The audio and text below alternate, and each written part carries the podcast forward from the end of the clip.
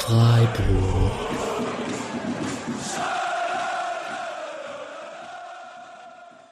Dann hallo und herzlich willkommen zur 227. Episode des Podcast Freiburg. Wir nehmen auf nach dem 2 zu 1 Sieg des SC gegen den VfL Bochum äh, am Sonntag nach dem Spiel, also diesmal halbwegs pünktlich und dementsprechend noch so halbwegs äh, frisch. Und wir, das sind in dem Fall ich äh, und Misha. Äh, hallo Misha. Guten Abend, Julian. Natürlich sehr unhöflich, dass ich und, aber äh, passte dann einfach besser von der von der Überleitung. Äh, und äh, nachdem ich habe das Spiel ja gestern dann im Stadion geschaut, du hast es vom Fernseher geschaut. Wie fandest du das Spiel generell auch so von der äh, Nervosität gegen einen kleinen Gegner mal wieder?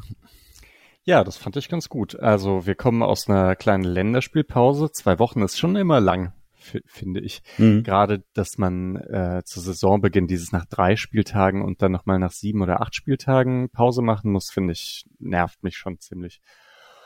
Ja, und ähm, naja, ich bin auch, also es war jetzt nicht so schwer, in die Länderspielpause zu gehen nach diesem, nach diesem Spiel gegen Bayern, was ja, da habe ich ziemlich schnell abge, äh, wie, wie sagt man, abgehakt, dieses Spiel, weil mhm. man halt so gar keine Chance hat. Das waren so, oh, okay, mal wieder so ein Spiel gegen Bayern, wo überhaupt nichts läuft, also vergisst man's und komm, irgendwann ist das nächste Spiel. Und dann, als gegen Bochum fand ich dann, ich war am Anfang recht optimistisch und je näher das Spiel rückte, da dachte ich auch, desto nervöser wurde ich, hm, war, ich war sehr optimistisch und dann, ja, aber fällt einem ja immer wieder auf, man kann es auch verlieren, ne?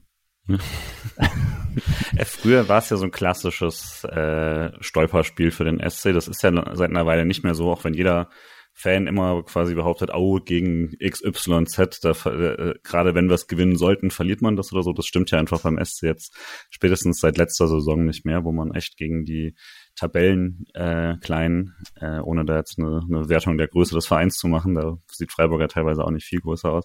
Aber bei den Mannschaften, bei denen man quasi gewinnen sollte, wenn man ein Team der oberen Tabellenhälfte oder des Mittelfelds ist, da sieht der SC mittlerweile ja auch echt oft zumindest erfolgreich aus. Ob dann immer gut ist, vielleicht die Frage, aber zumindest eine gewisse Souveränität ist ja dann da, ja. so Spiele im Zweifel irgendwie zu gewinnen. Ne? Ja, also Streich hat das äh, sogar auf der PK nochmal extra gesagt, dass man, glaube ich, gegen die letzten sechs der letztjährigen Tabelle irgendwie fast alles gewonnen hat. Ähm, vielleicht mal einen Unentschieden, also man hat keins verloren und sehr viel gewonnen. Und ja, das sind dann halt zwölf Spiele. Wenn man da schon mal irgendwie 25 Punkte holt oder so, das ist natürlich ordentlich was. Ähm, ja, und aktuell sieht's ja äh, obwohl, was heißt aktuell sieht's ja ganz gut aus. Eigentlich hat man noch gar nicht gegen so viele von den Kleinen gespielt, oder? Bochum, Bremen?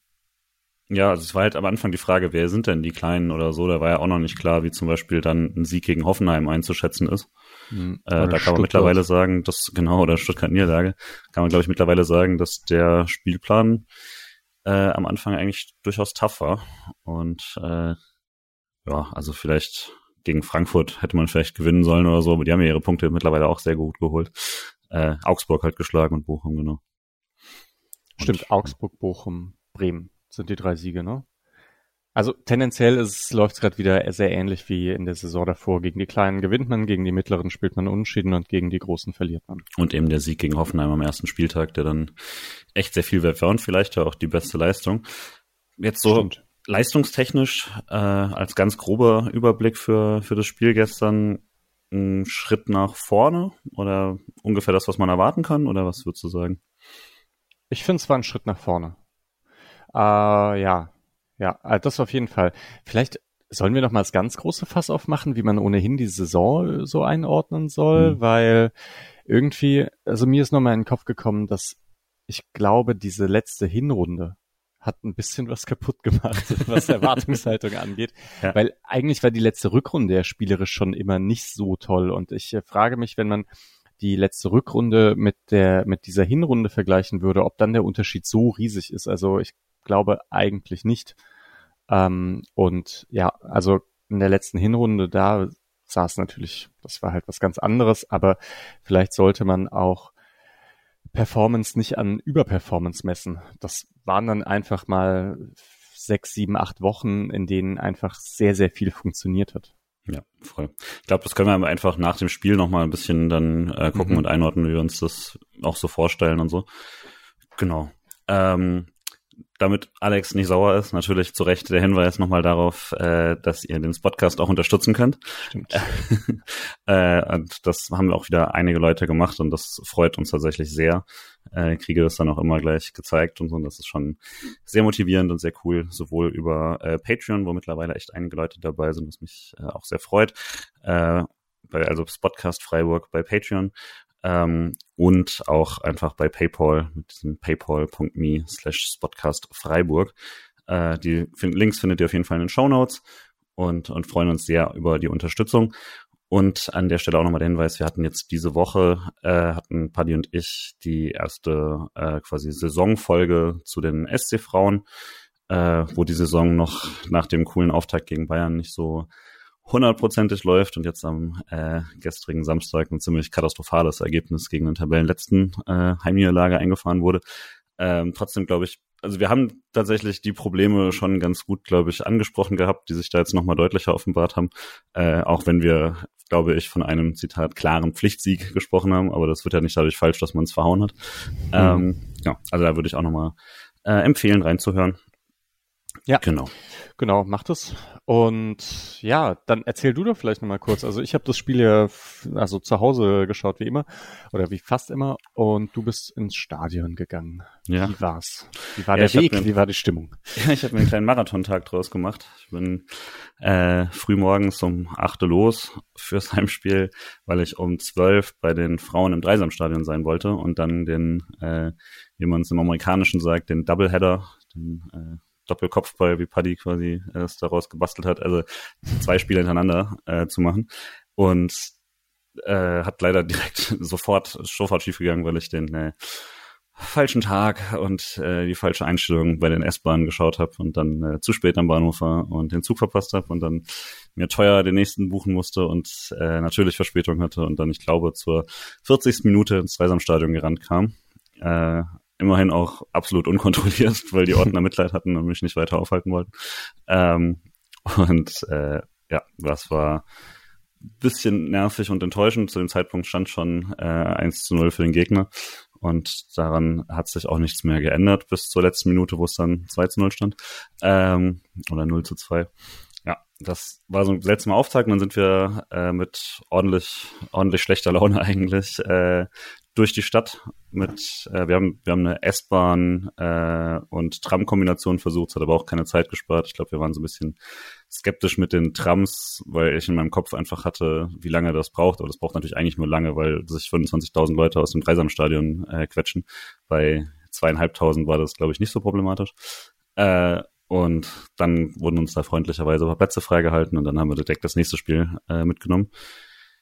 Ich ja, im, ist ja oft so bei den so klassischen Spielen, äh, Bundesligaspielen, ist jetzt die Stimmung dann meistens nur so richtig in der Mitte laut und der Rest so gelegentlich. Ich glaube, es war so ein durchschnittliches Spiel da. Bochumer waren gut, richtig guter Auswärtsblock, die waren laut, die haben äh, sich immer wieder bemerkbar gemacht. Ähm, aber war auf jeden Fall auch schon schlechtere Stimmung beim SC, fand es durchschnittlich in Ordnung. Hilft, glaube ich, immer, wenn drumherum einfach Leute sind, die auch ein bisschen lauter sind. Und genau, dann haben wir, also als der SC hinten lag, habe ich mich schon irgendwie gefragt, warum genau ich den, äh, warum ich den ganzen Tag unterwegs bin und äh, jetzt am Schluss da äh, punktelos rausgehe und so. Aber das hat sich ja zum Glück auch wieder schnell gelegt. Das heißt, äh, am Ende, wie immer, äh, kam ich nach Hause dann irgendwann um, um 10 Uhr abends oder so und äh, dachte, ja, eigentlich alles, alles gut, richtig guter Samstag. Bisschen bescheuert, aber so sind Hobbys halt. Äh, ja. Und das war, dementsprechend habe ich aber auch gar nicht so viel, ähm, so viel Fernseh-Highlights sehen können, sondern halt die klassischen, die jetzt noch sind. Aber diese äh, 10 Minuten Highlights kommen ja auch erst heute Nacht wieder, was mich auch immer so ein bisschen ärgert. Aber zumindest das, was The Zone einem anbietet und Sky, habe ich mir jetzt äh, nochmal reingezogen dafür. Aber genau, deswegen im Stadion bin ich meistens gar nicht so nervös. Da bin ich eigentlich immer relativ zuversichtlich. Ähm, und dadurch, dass es jetzt auch nicht so ewig gedauert hat, bis der SC äh, ausgeglichen hat, glaube ich, war meine kurze Downphase jetzt auch nicht, auch nicht groß weltbewegend. Und danach hatte ich eigentlich wieder richtig gute Laune. Äh, von daher, ja, gelungener Tag. weiß gar nicht, was man, also ob es da irgendwie, äh, ob es da irgendwas hätte passieren können, damit ich gedacht hätte, vollkommen, vollkommen misslungen oder so. Klar, null Punkte immer scheiße, aber es gibt nichts, was ich nicht schon ja. irgendwie da mitbekommen hätte. Ne? 4-0, 4-0 verlieren gegen Bochum oder sowas. Ja. ja. Äh, frühe rote Karte und 4-0 verlieren. Das, ja. Äh, ja. ja. ähm, ja, naja, aber besser so rum, oder? Das äh, zuerst die Niederlage und dann ja, stimmungsmäßig auf jeden Fall besser Punkte. so rum. Ja, das, das stimmt. Auch vom Spannungsbogen des Tages mit dem verpassten Zug zum dann so relativ problemat äh, unproblematischen Heimfahrt äh, mit Verspätung, aber nichts Dramatischem und so. Das ist äh, so rum auf jeden Fall besser, als dann nachts nicht mehr heimkommen und noch verloren haben davor. Ja. Passt. Ja. Ja, ja klingt eigentlich ganz nett. Hm. Ja, ich muss aber sagen, so groß vorbereitet auf das Spiel war ich nicht, dass ich mir quasi jetzt mir vorher groß Gedanken darüber gemacht hat, wie der VfL Bochum spielt. Hm. Und ich dieses Jahr auch noch kein äh, längeres Live-Spiel von Bochum gesehen hatte, glaube ich. Hast du Bochum schon groß geguckt dieses Jahr? Irgendwie kam mal was. Also ich glaube, irgendwas habe ich von Bochum gesehen und dachte, ah, warte mal, es gab so ein Spiel, wo Stöger so ein geiles Tor geschossen hat. habe ich irgendwie im Kopf. Ah, das kann halt hin und wieder passieren, ne? Ähm, ja, aber ich, nee, ich weiß eigentlich auch gar nicht, wie stehen die da? Die stehen schon schlecht, schlecht. da, ne? Ja, ja, also Bochum hat jetzt äh, vor allem keinen Sieg äh, das komplette, mhm. komplette Saison geholt. Ähm, einzigen Punkte sind das äh, natürlich wie immer eins zu eins gegen Eintracht Frankfurt und eins zu eins gegen Borussia Dortmund, wo man noch denken konnte, ja gut, äh, ah, und zwei zwei gegen Augsburg, und dann Leipzig noch, genau. Das heißt, die großen ja, Mannschaften haben genau, sie immer stimmt. Gegen die großen Mannschaften haben sie sich Punkte erschlichen oder nicht erschlichen, erkämpft. Äh, aber gegen Freiburg und, nicht. Und dann ist die Frage, was das über den SC Freiburg aussagt. Äh, aber genau, sie haben einfach noch keinen Sieg geholt und sind halt 7-0 gegen Bayern untergegangen, aber. Große Mannschaften. Ähm, also das Ding ist hauptsächlich, dass sie eben irgendwie es nicht schaffen, äh, den Sieg zu holen, obwohl, glaube ich, die Fans immer wieder meinten, dass es so schlecht eigentlich nicht aussieht. Von daher kann man eigentlich nach dem Spiel auch wieder so sagen. Ja, wahrscheinlich, ja. Ich meine, gegen Leipzig hat Riemann zwei Elfmeter gehalten. Mhm. Also da, ja, naja. Aber pff, ich meine, wir sind noch früh in der Saison. Es ist halt so typisch, oder? Dass solche Teams wie Bochum, Köln, Bremen, Heidenheim, Darmstadt, die, was sie halt machen, so wie früher Freiburg auch, die versuchen halt irgendwie ausgeglichene Spiele zu produzieren, die dann mal gewonnen und mal verloren gehen. Mhm. Äh, offensichtlich schaffen sie das ja auch häufig. Und dann zu beeinflussen, wo das, äh, also wo etwas mehr Gewicht drauf liegt, ist dann sau schwer als so kleines Team. Mhm. Dann liegt es halt mal an ein bisschen mehr Glück oder Pech. Deswegen, wenn sie vier Unentschieden geschafft haben, wird jetzt auch noch nicht denken, dass so ganz mies aussieht. Also was ich halt länger zumindest was gesehen habe, war das Spiel gegen Frankfurt, wo sie den Punkt geholt haben und da hätten sie ehrlich gesagt gewinnen müssen. Also da hatten sie genug Chancen für zwei, vielleicht drei Tore und Frankfurt gerade so für eins hatten da auch, glaube ich, den Expected Goal Zeit waren sie auf jeden Fall deutlich über eins näher dran. Ähm, ja, und genau, also jetzt, klar, diese mittlerweile klassische Bayern-Niederlage zum dritten Mal dann 0-7 untergegangen. Ähm, weiß ja nicht, ob da nicht irgendwann die Freundschaft aufhört, aber hm. da ich wieder mehrere Leute mit einem Bayern-Bochum-Schal gesehen habe, scheinbar noch nicht. Geil. Ja, das ist schräg. Vielleicht kann man ah. trotzdem mal auf den Kader von denen schauen, weil da sind ja mhm. schon, du hast jetzt gerade auch, glaube ich, den bei uns allen vermutlich äh, beliebtesten oder zumindest äh, am liebsten anzuschauenden Spieler schon genannt, glaube ich. Aber ähm, es gibt trotzdem, finde ich, auch einige eigentlich objektiv ganz, ganz coole, äh, coole Spieler. Also Stöger hatte auf jeden Fall schon ein paar Aktionen, wo ich immer dachte, boah, pff, eigentlich, eigentlich zu cool. hm. äh, aber mit seinen, was ist jetzt, Ende, Ende 20 wird er jetzt auch nicht mehr, äh, jetzt auch nicht mehr irgendwo anders groß äh, durchstarten oder sowas, aber genau, fand ich eigentlich immer einen ganz coolen Spieler. Äh, und natürlich für den SC relevant, äh, Kevin Schlotterbeck hat die Dreierkette äh, aus der Mitte organisiert, die Rolle, die man eigentlich immer auch wollte für ihn. Ähm, genau. Sonst noch Spieler, die du irgendwie besonders findest bei Bochum?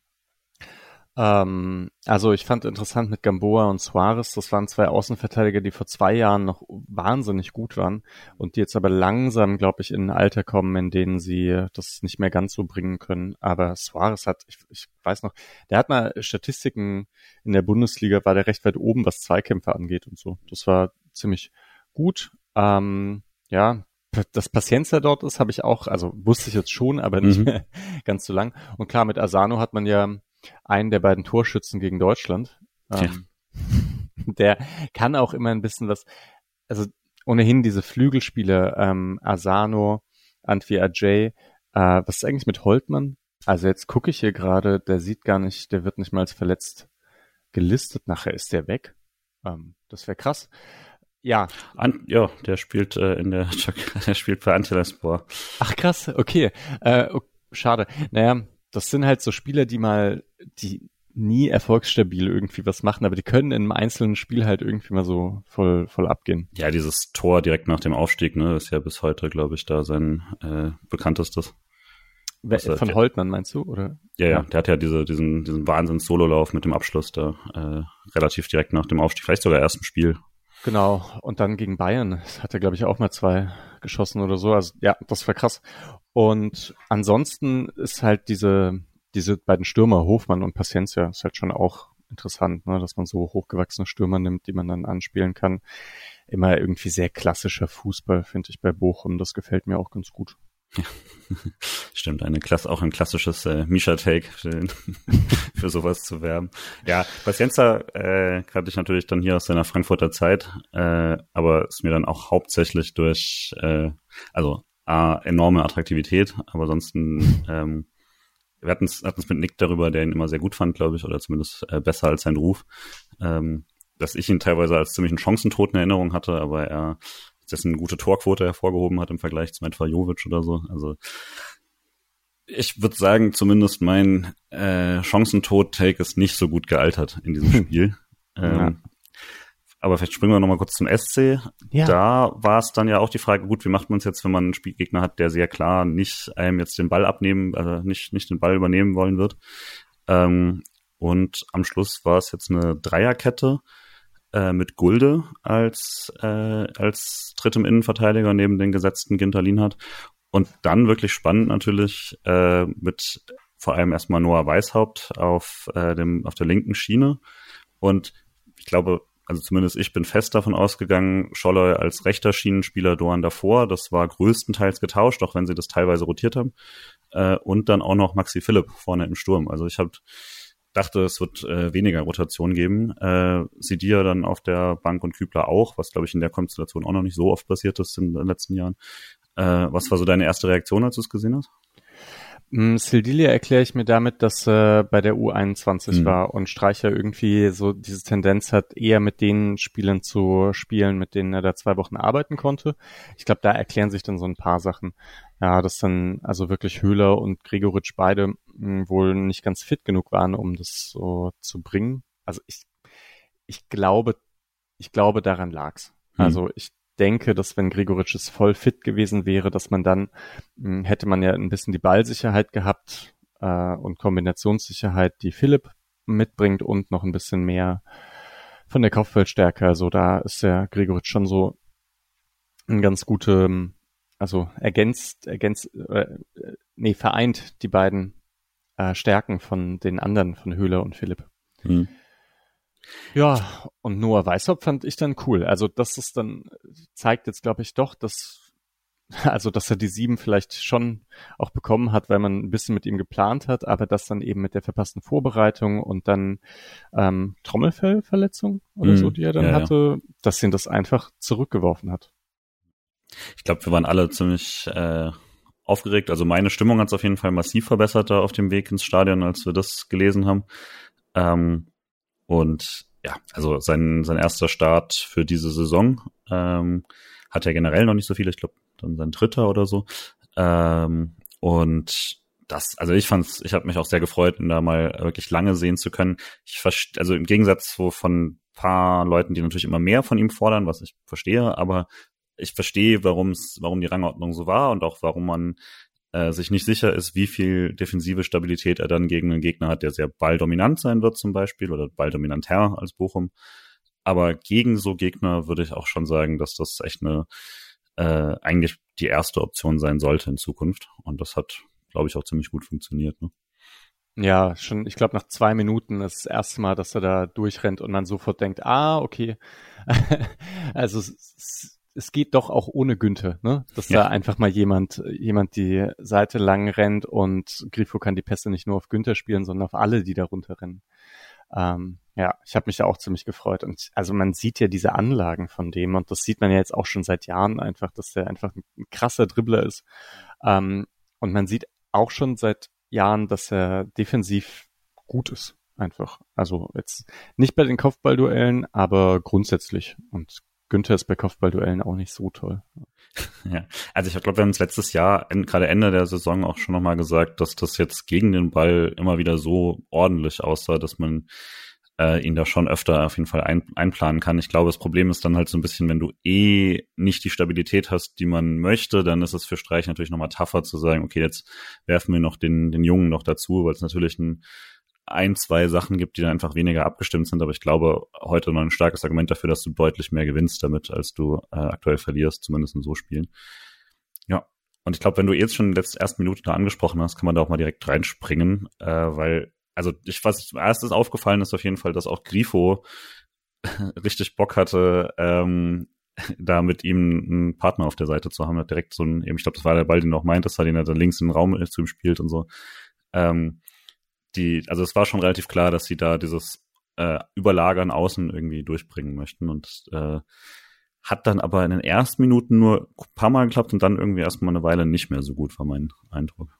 Ja, das war auch mein Eindruck. Also vielleicht nochmal so insgesamt zu dieser Spielanlage, mhm. äh, weil ich glaube, man hatte es jetzt noch nicht so häufig, dass Freiburg wirklich auch von der Spielanlage her versucht hat, so diese Dominanz auszustrahlen. Kann ich mich eigentlich an gar, gar nicht so viele Spiele erinnern. Ich weiß mhm. gar nicht, wie es gegen Augsburg war naja, ist auch egal. Auf jeden Fall, das war jetzt schon sehr stark Dreierkette und dann verlagern, verlagern, verlagern, immer dann auf die Außen gehen und dort hat man eben mit Weißhaupt Grifo das eine Pärchen, mit Doan Schaller das andere Pärchen, die dann so zusammen mit dem mit dem Sechser auf der jeweiligen Seite, dass sich dann irgendwie so ein bisschen durchkombinieren können und dann versuchen, da in die Mitte reinzugehen. Mm, ja, und ich würde auch sagen, es sah am Anfang kurz gut aus und danach hat man verlagert, verlagert und dann aber trotzdem nicht die Lücke gefunden. Ähm, ich habe dann, ähm, ich habe meistens bei solchen Ansätzen das Gefühl, okay, jetzt muss man es mal ein paar Mal, ne, man muss es einfach hin und wieder hin und her spielen und ab der 30., 40. ergeben sich dann vielleicht die Lücken und am Anfang mhm. vielleicht noch nicht. Aber trotzdem, ja, wenn man nach, wenn dann halt so lange keine richtigen Abschlüsse hat, ist schon doof und dann passiert es halt manchmal auch, dass die anderen Abschlüsse haben. Ja. Genau, aber ich weiß auch gar nicht, also nach diesem Ball äh, auf Weißhaupt, gab es eigentlich noch von Freiburg eine Szene?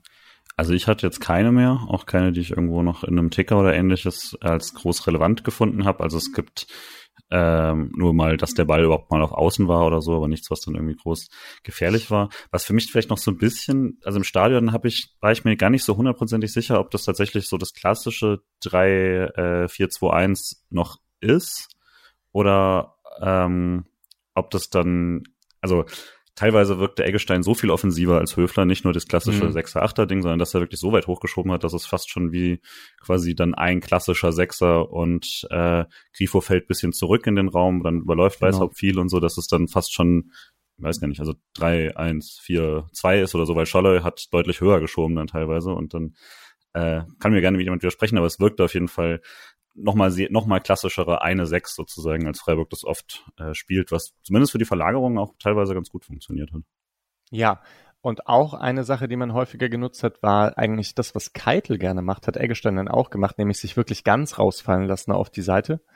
Ähm, und dass man dann am gegnerischen Block vorbei aufbaut. Also dass die Dreierkette nochmal dann nochmal wirklich ganz an die Seitenlinie auf Eggestein spielt. Mhm. Ich glaube, der Sechser, also der gegnerische Sechser verfolgt ihn halt nicht bis an die Außenlinie. Und dann kommt man so vorbei. Und aber wie sich dann die anderen aufgestellt haben, das hatte ich dann irgendwie nicht im Blick. Aber da schienen schon also ein paar Mechanismen, die jetzt nicht ganz symmetrisch waren, ähm, einstudiert worden zu sein in der in der Pause, äh, in dieser Länderspielpause. Sah alles irgendwie okay aus, ohne dass es jetzt halt den, den starken Durchbruch hatte. Ja. Aber Spielkontrolle hat man dadurch, ne? Ich glaube, in der ersten Halbzeit 70 Prozent Ballbesitz. Ja, ich glaube, Spielkontrolle relativ klar. Bochum hat trotzdem erstmal die besseren Chancen. Also die erste war einfach nach einer Ecke, ähm, die dann eigentlich eine größere Chance war, fand ich, als ich es im Stadion direkt gecheckt habe, weil also die, so eine Verlängerung äh, von Bochum und am zweiten Pfosten ist dann so, äh, ist Bernardo da und als er köpft, der geht weit vorbei, aber also von der Position her hätte er eigentlich, hätte es eigentlich auch ein richtig guter äh, Einnick-Kopfball sein können, wo dann Atubolo nicht mehr viel gemacht hätte, vermutlich. Ähm, und relativ schnell danach ist dann schon das 1 zu 0 von Bochum. So irgendwie, also es ist ein fantastisches Tor, aber auch eine ja.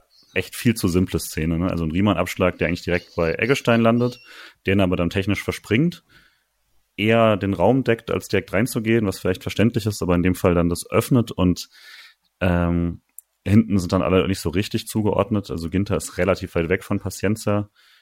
Und der Ball fliegt dann so an die Strafraumkante und Pacienza nimmt den einfach Volley darunter, was fantastisch ist. Aber ich war mir jetzt, also ich habe nicht damit gerechnet, dass daraus irgendwas groß Gefährliches wird. Ich dachte, der knallt dann vielleicht auf Atubolo oder so. Ja. Und stattdessen, also wir standen so ziemlich genau in der Verlängerung davon, also von mhm. dem von dem Ball nach äh, hinten nach äh, Block F. Und ich war mir absolut sicher, dass der Ball nicht reingeht, weil ich habe ja die Flugkurve gesehen und der ging nicht aufs Tor, meiner Meinung nach. Und plötzlich war der drin. Und äh, jetzt dann, ich glaube, Sky oder so meinte, dass er quasi mit dem Aufpraller sich dann richtig ins Tor reindreht. Also das war schon äh, ein enorm gutes, gutes Tor von Paciencia. Äh, Artubolo hätte ich da jetzt keine Chance, äh, keine Schuld irgendwie mitgegeben, auch wenn es minimal doof aussieht, aber der ist einfach äh, ein absurdes Tor, glaube ich. Ja, das würde ich nämlich auch sagen. Das eigentlich wurde das viel zu wenig gewürdigt. Mhm. Habe ich so im Nachhinein noch mal das Gefühl, auch von mir, weil ich auch dachte, oh, oh Mann. Aber ja, also schon allein die Verlagerung von Asano. Mhm. Ich meine, Ginter ist jetzt nicht so weit weg von Paciencia, ne? Aber dann kann er da eigentlich nicht ran, aber es stellt ihn ja auch perfekt. Also in dieser Szene passiert nichts. Das, da steht man fünf gegen zwei oder so. Mhm. Dann nimmt er den halt Volley und knallt den ins Eck. Was, also, was soll man da groß machen? Klar, Eggestein muss den nicht verspringen, aber ähm, ja, das, ich meine, solche Szenen hat man gegen Bochum halt zehn Stück wahrscheinlich, mhm. dass Riemann irgendwie versucht, schnell lang zu spielen und man, ja, dann einer verspringt halt mal, würde ich jetzt behaupten. Also, das ist dann, ist schon okay, muss nicht, muss nicht so ein Traumtor draus fallen. Ja, vielleicht ja, ist vielleicht auch ein bisschen harsch. Hm, ja. Wenn ich da sage, Ginter ist zu weit innen, vielleicht wirklich zu harsch, weil, ja, ist auch gerade noch zwei noch einmal nochmal angeschaut. Also es ist schon auf jeden Fall, äh, wenn man es jetzt irgendwie nochmal malen könnte, wie würdest du es anders machen, dann wird er sich ein bisschen mehr orientieren. Er verliert halt Ball so ein bisschen dann beim, beim Laufen und so. Aber genau, er macht dann, er geht ja dann auch nicht mehr näher hin, weil natürlich ist dann die äh, Abwehr, also der Abwehrjob ist dann verhindern, dass er kontrolliert mit dem Ball in den Strafraum quasi was machen kann. deswegen steht er da natürlich und wartet drauf und eigentlich darfst du den Schuss zulassen. Ich weiß nicht, was das jetzt an Expected Goals ist, aber vermutlich 0,02 oder so. Also ich irgendwann mal geschaut. Ja, also das, das war schon ein krasses, also mehr ein krasses Bochumer Tor als jetzt ein Freiburger Fehler vermutlich. Ja, genau. Wir haben eigentlich noch ganz diese Bochumer Spielanlage ähm, hm. besprochen, dass die ja schon auch irgendwie interessant ist, weil ich nie genau weiß, was man dagegen machen soll, wenn Riemann ähm, einfach so, naja, so dominant im Spielaufbau ist, weil der Torhüter ist eben dann doch der, der eher freigelassen wird, außer man presst mit fünf Spielern vorne. Und das ist gegen lange Bälle vom Torhüter jetzt nicht das Klügste, was man machen kann, mit fünf mhm. Spielern vorne draufrennen. Äh, also es ist schon unangenehm, gegen so eine Spiel, gegen so eine Spielaufbauart und Weise dann hinten zu liegen, weil ne, man, man möchte halt nicht kopflos vorne draufgehen, ähm, damit diese langen Bälle nicht ankommen. Gleichzeitig, ja, muss man ja ein bisschen Druck machen, damit das Spiel in Bewegung kommt. Hm, schon, schon auch nicht schlecht. Deswegen verstehe ich schon auch, warum Bochum es immer wieder schafft, dann so ausgeglichene Spiele ganz gut hinzubekommen. Weil Riemann macht es halt einfach gut. Abgefahrener Torhüter. Kein Ortega, aber so Ortega für Arme vielleicht. ja. Auf Wisch bestellt, sagt man. Ne? Ja. ja. Ja, Ich weiß nicht, ob man das noch sagt oder ob wir schon wieder zu raus sind, aber shit. ja. ja. Ja. Ja, also ähm, ich würde, also Riemann, Riemann ist ja eh so ein bisschen eine, äh, eine Frage, wie er in einem Tag so drauf ist oder vielleicht sogar wie er in einer, in einer Halbrunde drauf ist. Von daher eh immer ein bisschen schwierig einzuschätzen. Ähm, nach in den nächsten Minuten direkt nach dem Tor war es dann immer noch so, fand ich, dass Bochum äh, auf jeden Fall näher dran war und hatte eine Mega-Chance noch, ähm, wo ich weiß gar nicht, ähm, ob das, äh, ob das dann so so klar war im Fernsehen, aber ähm, Ginter verhindert da ein ziemlich sicheres Tor, ja. weil ähm, ich hatte dann nur irgendwie gesehen, es sind doch irgendwie nur 0,8 Expected Goals oder so für Paciencia und ich dachte, ah, aus dem Schuss oder was? Und meinte, nee, sondern fünf Minuten später äh, Kopfball so ein bisschen schlecht, äh, nicht schlecht verteidigt, aber ein bisschen chaotisch verteidigt und dann Antia Jay mit diesem einfach harten Ball in die Mitte und Paciencia ist da aus drei Metern, das Tor ist leer, weil Atubolo am Pfosten ist, vielleicht sogar ein bisschen weit vorne, aber er hätte jetzt auch nichts groß machen können. Und das, was Ginter halt echt oft macht, ne? Der kommt irgendwie noch in diesen, immer in diesen Ball rein und also ich, so torverhindernde Blocks muss er eigentlich die Liga anführen, würde ich ja behaupten. Könnte gut sein. Ja, obwohl ich erinnere mich gerade gar nicht mehr an ein anderes. Äh, Kübler. Also zumindest letzte Saison hatte er halt echt ja. sehr, sehr, sehr viele davon, ne? wo er sich irgendwo absetzt und den Ball von der Linie kratzt oder sowas. Oder dann den Kopfball, der kommt, dann, dann plötzlich steht er auf der Linie und so. Vermutlich gibt es das nicht als Statistik, aber äh, und das zählt vielleicht auch nicht als Block, sondern was, was weiß ich. Aber das war eine coole Aktion, fand ich. Ja, auf jeden Fall. Und davor habe ich gedacht, na ja, so, also genau, im Prinzip hatte Bochum davor ja die Bernardo-Chance und das von Paciencia ist keine mhm. richtige Chance. Also würde ich jetzt behaupten. Das Tor meinst du? Äh, genau, das Tor. Yeah. Ähm, aber dann mit der Szene dachte ich auch, ah, okay, vielleicht doch nicht so ein guter Tag, wie ich, ähm, wie ich so gedacht habe. Aber genau, ich glaube, nach dieser Szene dreht sich dann langsam. Ne? Dann genau. Freiburg das muss man sagen, ist halt sehr gut, dass sie so geduldig geblieben sind. Und einfach dieses Verlagern, Schauen, ne, das war ja auch, ja, was mich auch optimistisch gestimmt hat vorher schon, war, dass Freiburg nicht einfach nur so verlagert hat und um den Bochumer Block herumgespielt hat, sondern dass man gesehen hat, immer wieder ist Schaller hinter die Kette gestartet und immer wieder ist Weißhaupt hinter die Kette gestartet.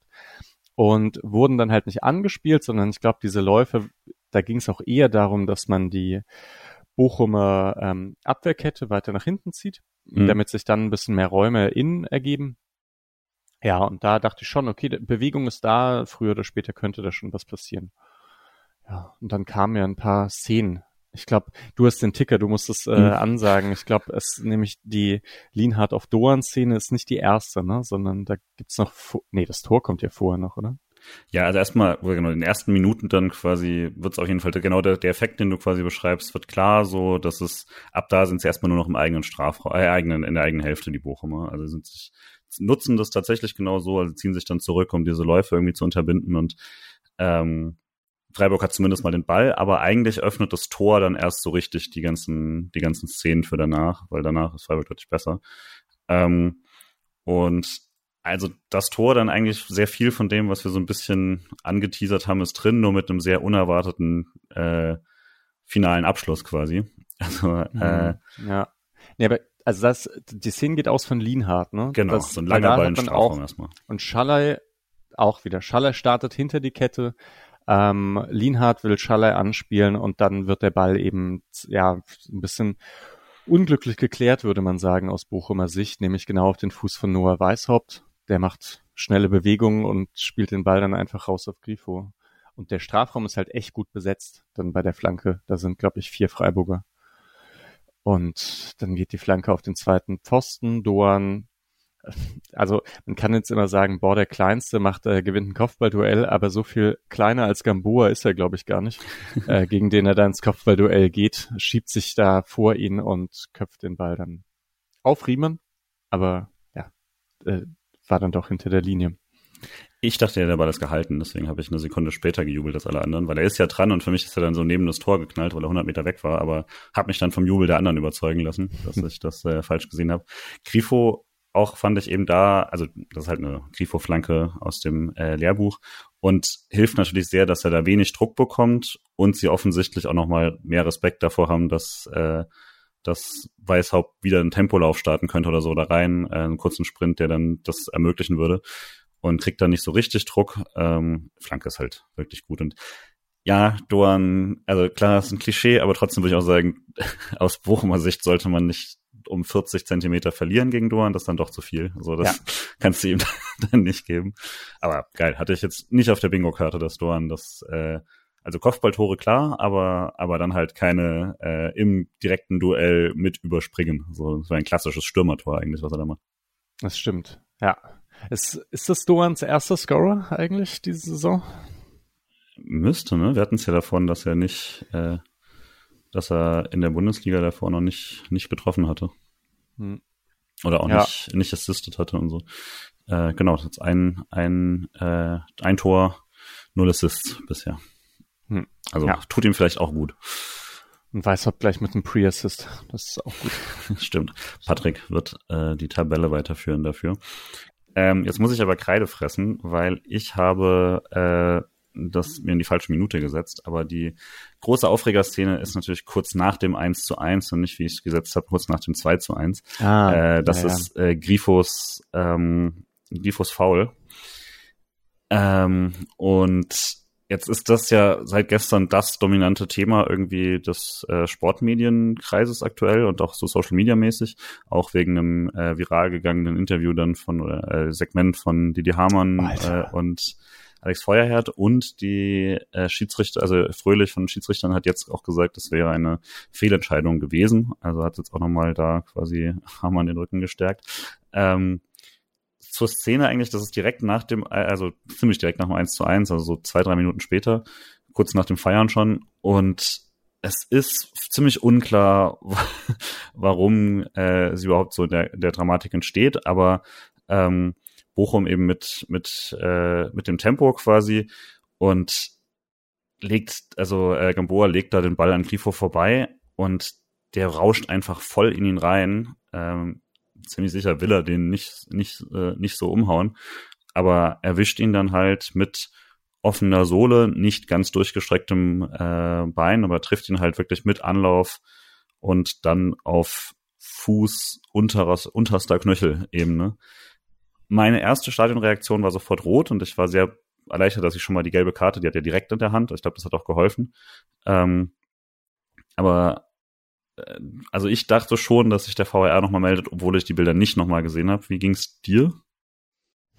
Ja, ähnlich. Also als ich es gesehen habe, dachte ich, äh, ich dachte schon, also nochmal, ich meine, es gab jetzt ja in letzter Zeit dann einige Szenen und mhm. irgendwie hatte ich das Gefühl, meistens wurde in den Szenen tendenziell für Gelb, in, also sich für mhm. Gelb entschieden eben Ebimbe wurde sich für Gelb entschieden. Ich habe jetzt auch noch mal eine Szene in der zweiten Liga davor gesehen, äh, in der es einen Treffer gab. Ich weiß Bei nicht, Hamburg? Osnabrück gegen, äh, oder Hamburg war es, genau, Jatta. Jatta. Ja, Bakary Jatta. Weil, und ich glaube, das ist ähnlich wie, wie bei Sildilia gewesen, dass äh, der, der Fuß des Gegenspielers ganz komisch, also ist so die Frage, warum steht der Fuß da? Und deswegen wird er auch offen getroffen. Und dass man dann immer so Argumente eher für den Faulenden sucht, um eher gelb zu geben statt rot. Und deswegen war mein Gefühl auch, als er gelb gibt, das kann man irgendwo noch äh, verargumentieren, einfach mhm. auch weil, wie du sagst, das Bein nicht ganz durchgestreckt ist und Grifo beim Sprung auch so ein bisschen abfedert noch. Hm. Ja, und der und, Kontakt eben recht weit unten ist. Genau. So, das sind die Argumente. Und wenn es aber Rot dafür gibt, das sagt Grifo ja selber auch, dann ist es halt Rot. Dass die Leute jetzt da so eine klare Fehlentscheidung, also dass jetzt im Nachhinein das so ähm, entschieden wird, dass das eine klare Fehlentscheidung ist, wundert mich halt aufgrund der vorherigen Szenen, ähm, bei der ich sagen würde, bei Chan noch am ehesten, dass vielleicht eher ähm, nochmal ein bisschen was anderes ist, aber ja, also ich dachte, man geht jetzt halt eher dahin, dass im Zweifel gelb ich persönlich finde das ja gar nicht so falsch als Linie, dass man quasi sagt, man, also ich, weiß, ich verstehe, dass es da immer so ein, dass es A, ein sehr emotionales Ding ist, weil es halt gesundheitsgefährdend und sowas ist.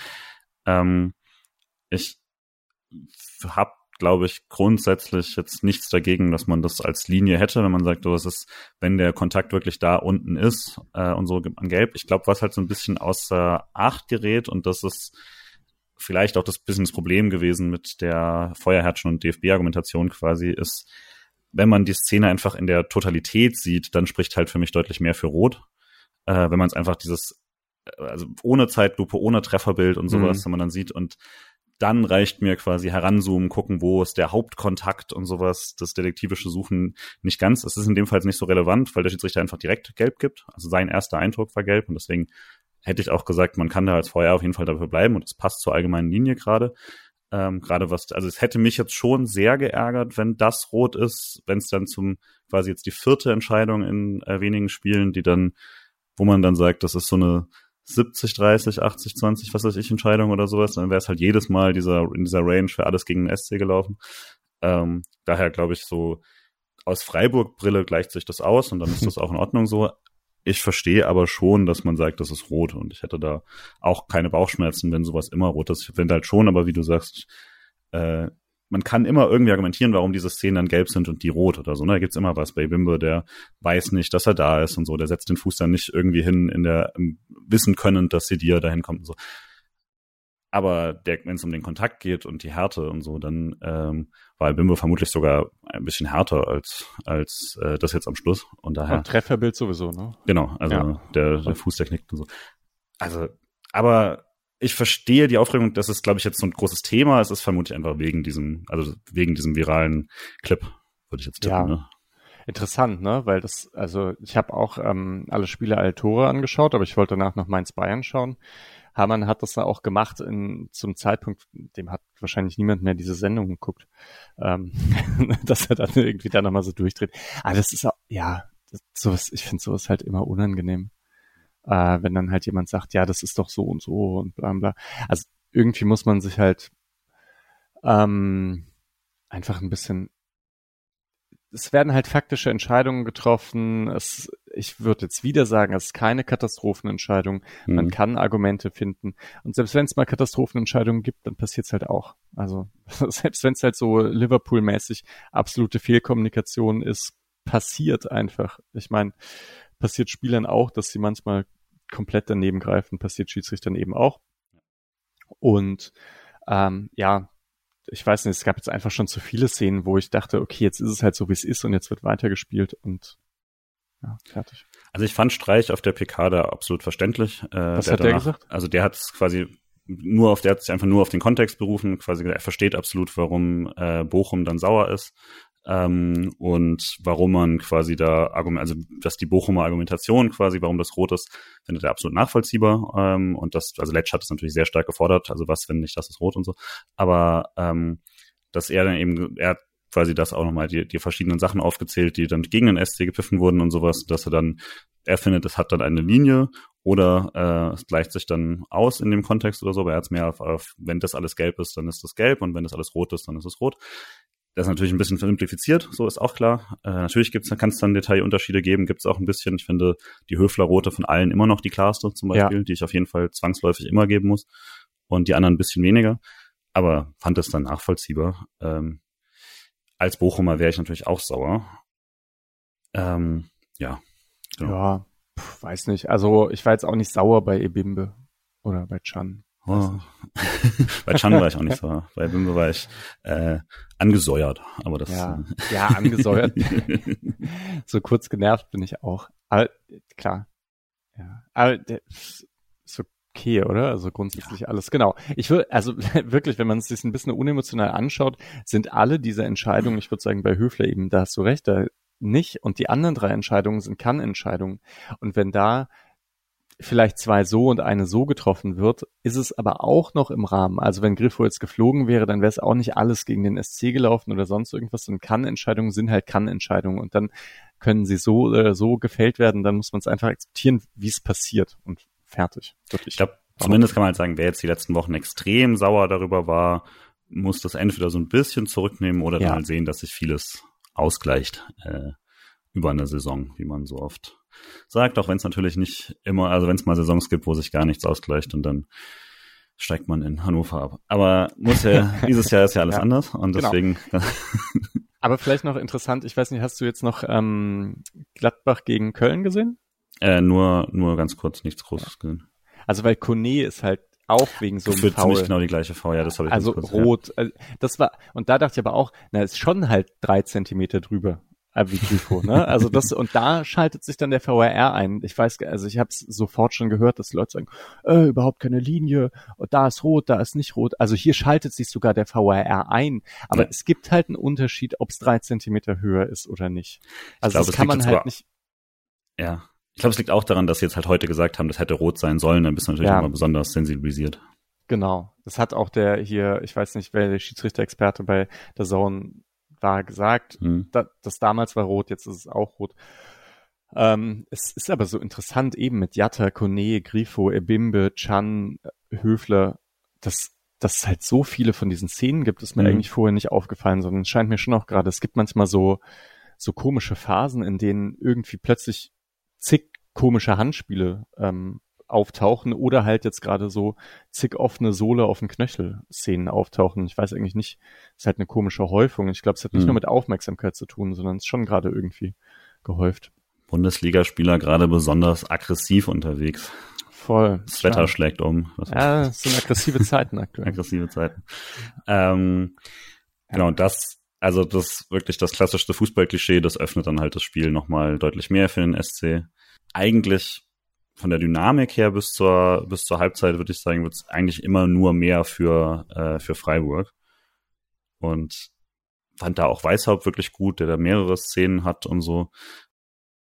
Atubolo darf einmal so ein bisschen äh, cool aussehen mit so einem Wegfausten und sowas, was also einen harten Schuss wegfausten, den Stöger mhm. da äh, nimmt. Ich glaube, jetzt nicht besonders schwierig. Aber Fandst du, ich finde so Distanzschüsse wegfausten nicht ganz so souverän eher, oder wie, wie hast du es so? Das ist ja immer, da hatten wir mit Müller ja auch immer die Diskussion, ob das jetzt das äh, Richtige ist. Das Coolste wäre natürlich fangen lassen, aber ja. fangen oder so, aber im Zweifel bin ich froh, wenn der Ball quasi weg ist und dann nicht, nicht nochmal gefährlich ist und so. Ähm, Gerade wenn das halt so ein bisschen flatternder Ball ist oder sowas. Also aktuell bin ich sehr froh, wenn er, wenn er da die konservativere Entscheidung trifft, solange er ihm da nicht ganz blöd hinten reinrutscht oder sowas, was natürlich passieren kann, aber mit der offenen Hand ja noch mehr passiert, ne? Das, das müsste man eigentlich nochmal die Torwartleute fragen, ob Fausten sicherer ist, als mit der flachen Hand irgendwie zur Seite abwehren oder so. Weil beim Fausten kann er ja auch, also wenn er da flattert, ist vielleicht hat man noch mal weniger Fläche. Ja. Aber durch die flache Hand kann er vielleicht eher durchrutschen. Das kenne ich mich jetzt eigentlich gar nicht gut genug aus, was da, was der Konservative ist. Äh, und der SC bekommt einen äh, ein Elfmeter nicht, der glasklar war. Ich habe es aus 90 Metern äh, zumindest so gesehen und dann äh, auch nicht mehr in der Wiederholung. Von daher gehe ich einfach mal davon aus, dass das ein klarer Strafstoß war, wo Schaller getroffen wird.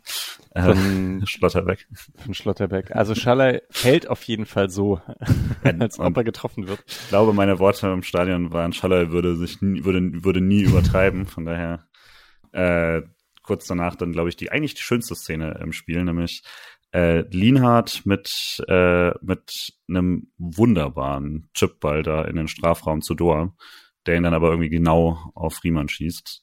Also ich fand's, fand's vom Reiten vom, vom, äh, vom fußballerischen Moment quasi, den da reinzuchippen, das äh, fand ich eigentlich richtig gut.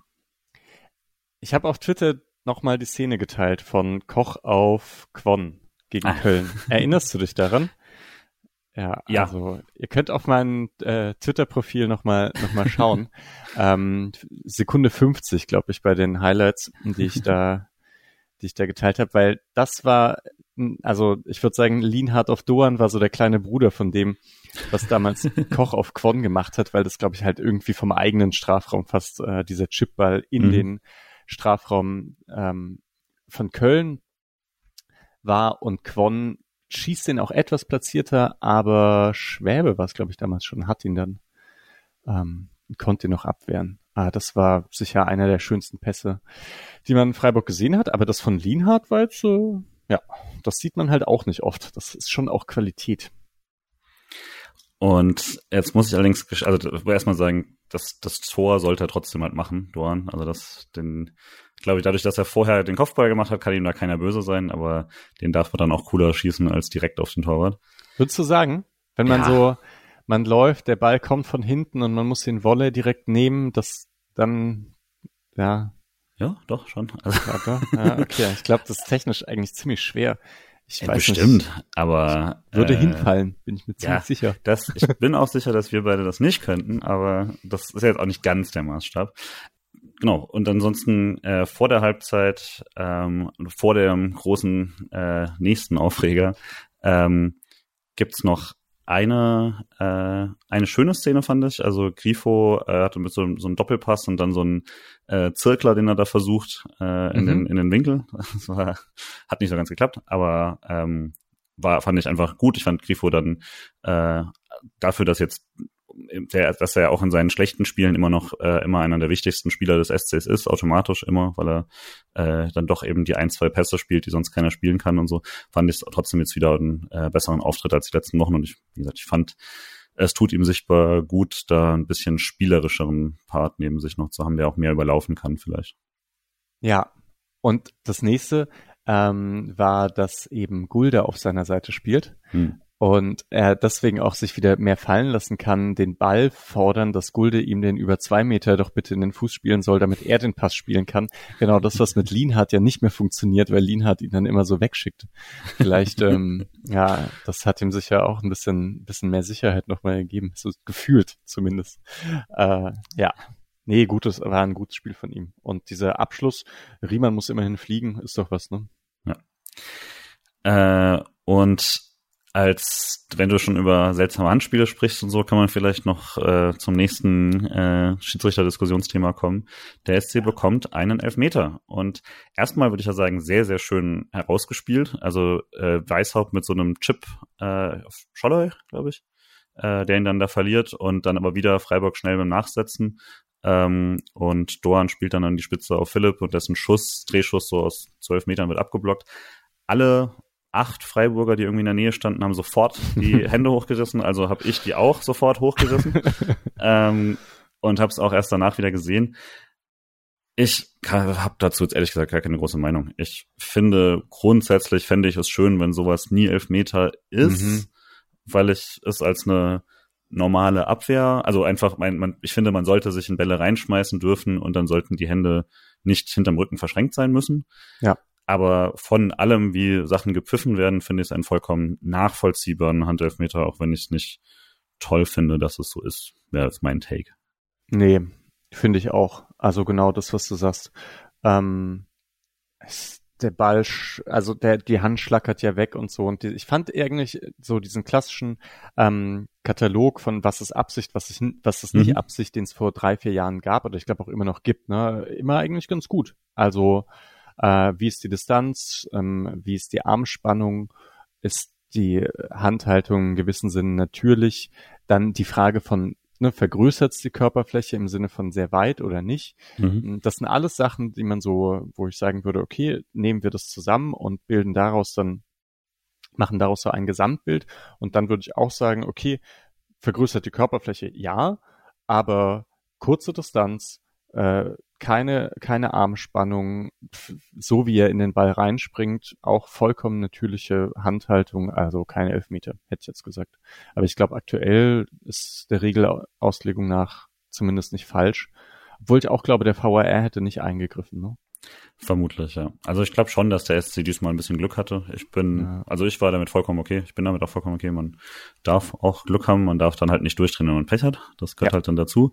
Aber äh, darf man natürlich auch, ne? Man darf, man sollte dann nur, man sollte halt ein bisschen im, im, im Rahmen halten, das ja, alles. Man darf ja. sich im Fußball muss man nicht super rational sein, aber man, genau, ja. Äh, muss jetzt nicht. Aber man muss es nicht auf Twitter raushauen. Das verstehe ich als nicht. Warum man, also Twitter, also so ein schriftlicher Kurznachrichtendienst ist doch eigentlich nichts, wo man so seine Emotionen rauslässt, oder? Die lasse ich doch im Stadion raus oder halt zu Hause auf der Couch und nicht, ich bin wütend, ich schreibe jetzt was auf Twitter.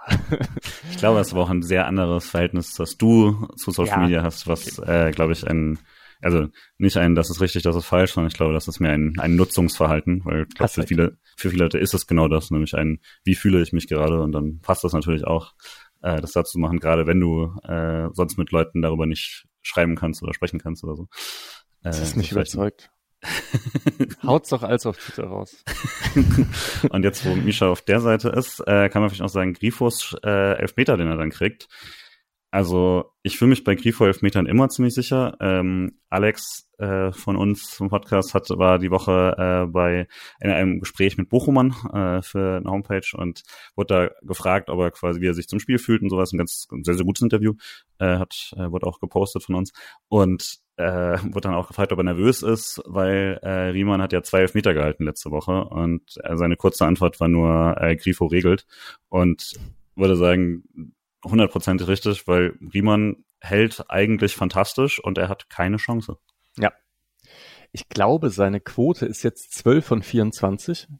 äh, Elfmetern gehalten. Stark. Das ist richtig stark. Also ich glaube, bei Expect Goals hat man ja so 0,76 oder so. Also hier, ne, wenn man 25 Prozent gehaltene Elfmeter hat, ist irgendwie normal, aber Riemann hat einfach das Doppelte und das ist schon irre. Ja.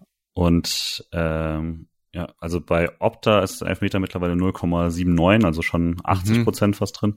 Oder 79, das kann man ja jetzt ausrechnen.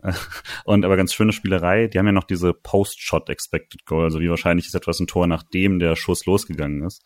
Und der Schuss von Vincenzo Grifo hatte eine 0,99 beim Elfmeter. Oh, also, krass. Da war einfach nicht viel zu halten. Also ja. wenn du nicht, wenn du nicht eine Minute vorher in die Ecke gehst, dann war es das. Äh, plötzlich hat der SC geführt. Ähm, ja. Hey, ich habe aber noch was vergessen eigentlich zu der Szene, wie die entstanden ist und so, weil äh, zwei Sachen, die mir da aufgefallen sind. Erstens, ähm, weil wir uns ja manchmal ärgern, dass Doan so mit dem Kopf durch die Wand geht bei Dribblings und Kombinationen.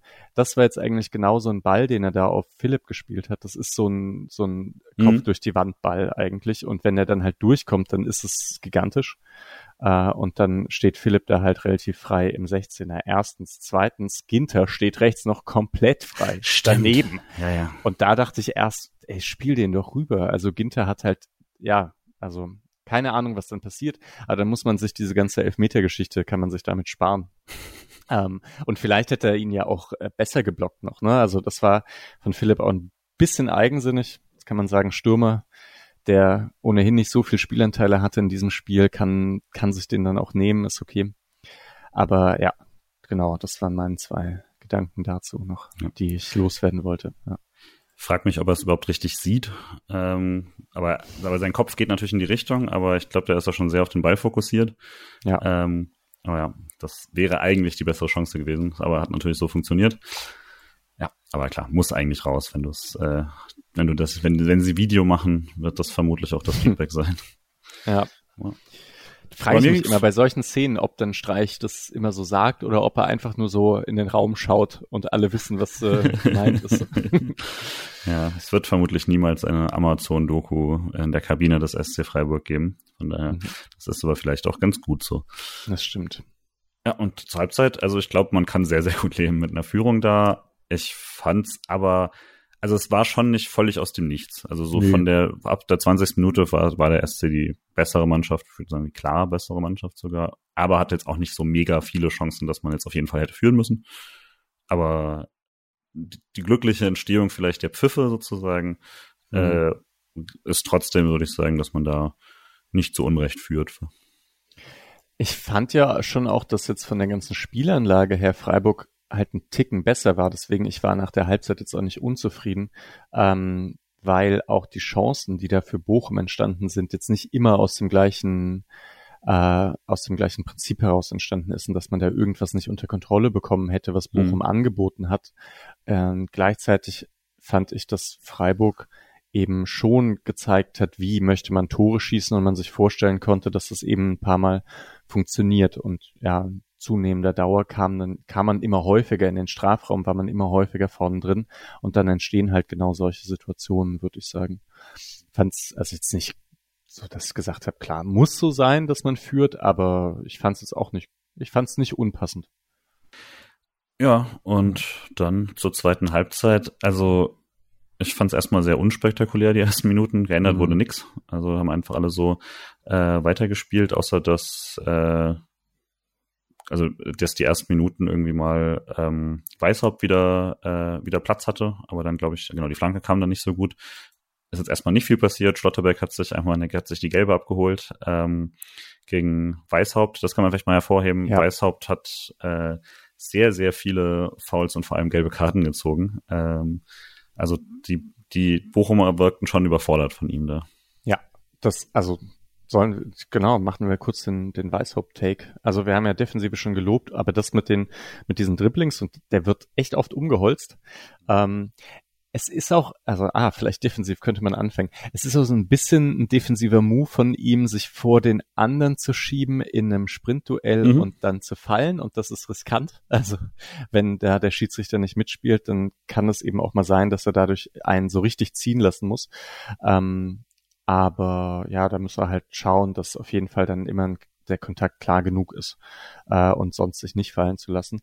Und offensiv hat er echt auf die Knochen bekommen und mh, hat zwei oder drei gelbe Karten rausgeholt. Also das ist schon Kevin Schade mäßig. Ja, das ist ein guter Vergleich. Und finde dann aber so nach den ersten, also nach dieser gelben Karte ungefähr, äh, war es dann wieder komplettes SC-Spiel. Wir sind schon relativ lange hier drin, deswegen würde ich mal kurz durch die Szenen einfach ein bisschen schneller durchgehen. Ja, aber ähm, also Doan hatte diesen, diesen Freistoß, wo äh, Lienhardt dann wohl im Abseits stand, aber der Ball relativ knapp dann äh, neben das Tor geht. Äh, Eggestein hatte so eine Schussmöglichkeit, äh, das ist alles eine Minute nach der anderen, äh, also wirklich in drei, äh, drei Minuten. Ähm, und äh, schon Schollerball auf Grifo ist ein Zacken äh, zu weit oder Grifo ein Stück zu langsam.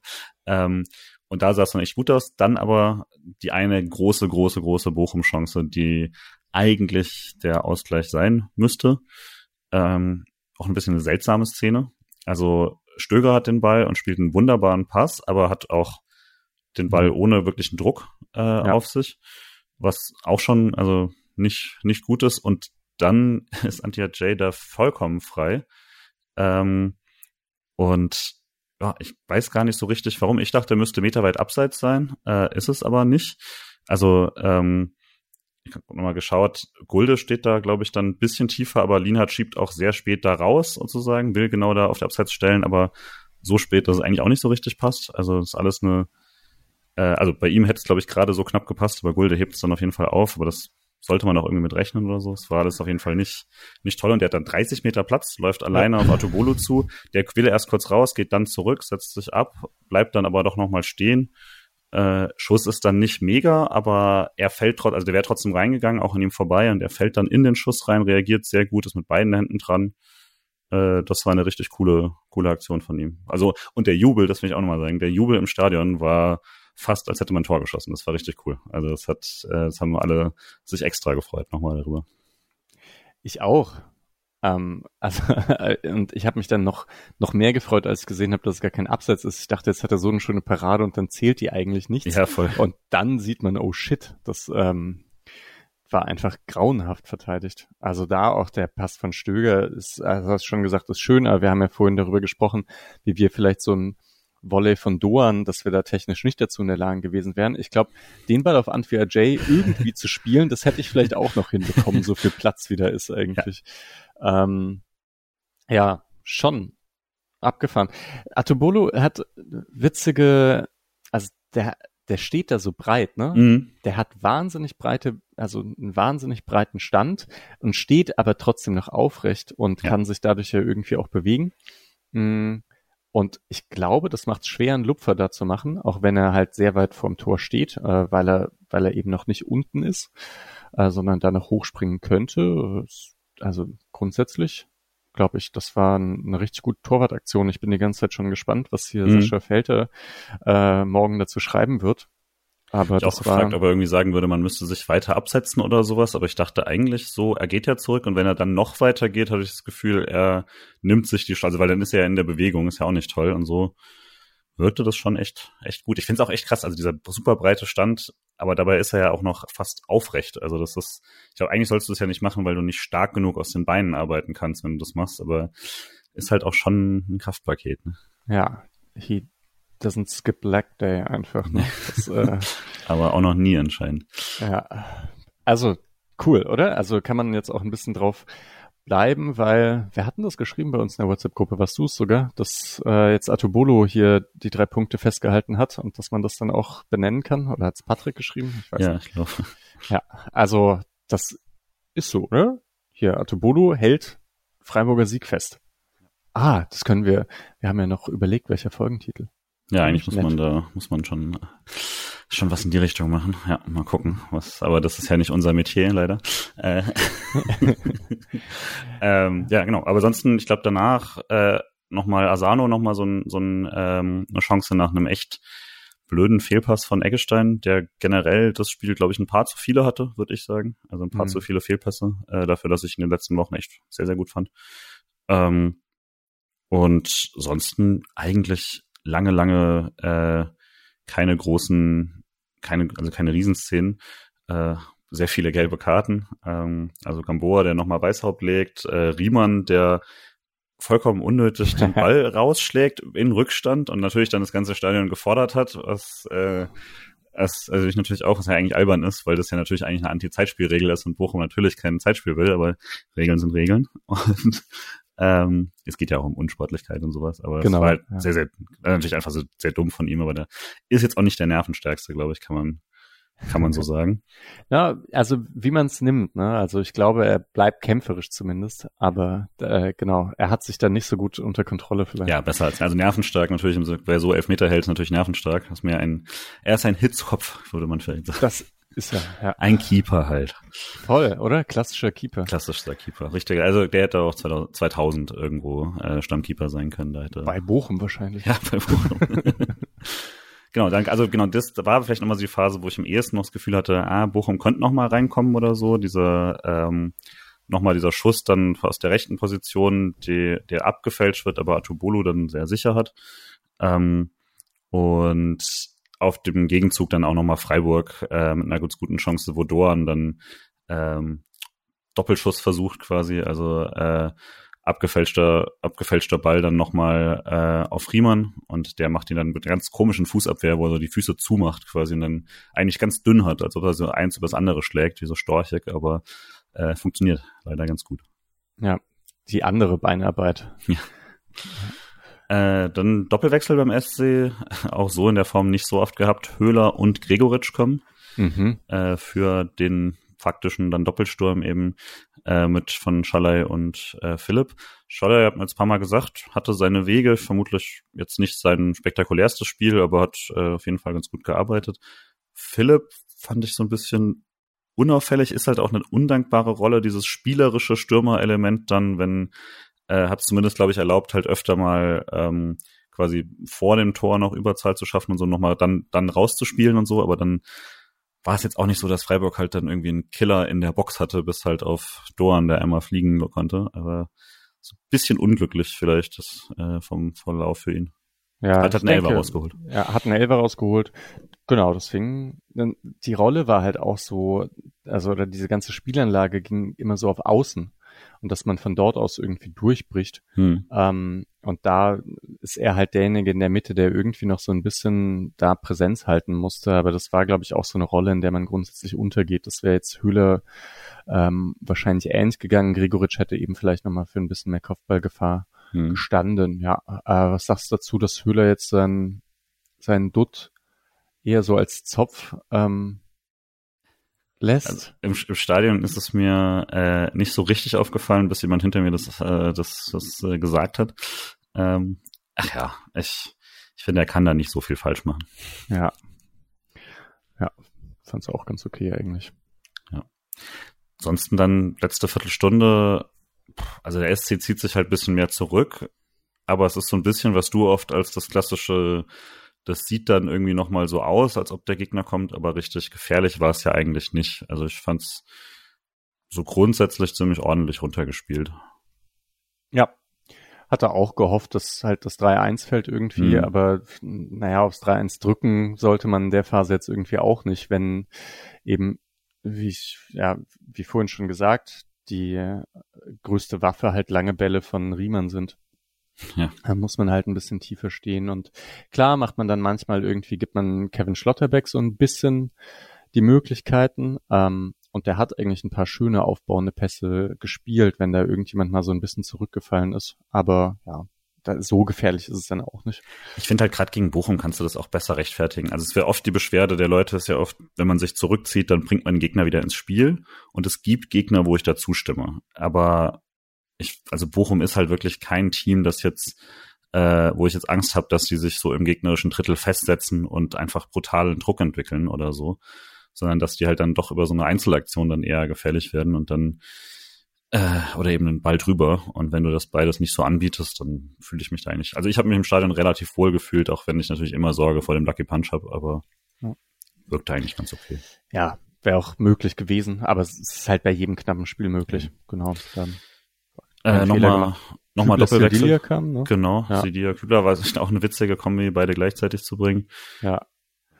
War aber Äh, auch folgerichtig. Und Sildilia nochmal mit schönen Aktionen, irgendwie mit so ein paar Dribblings.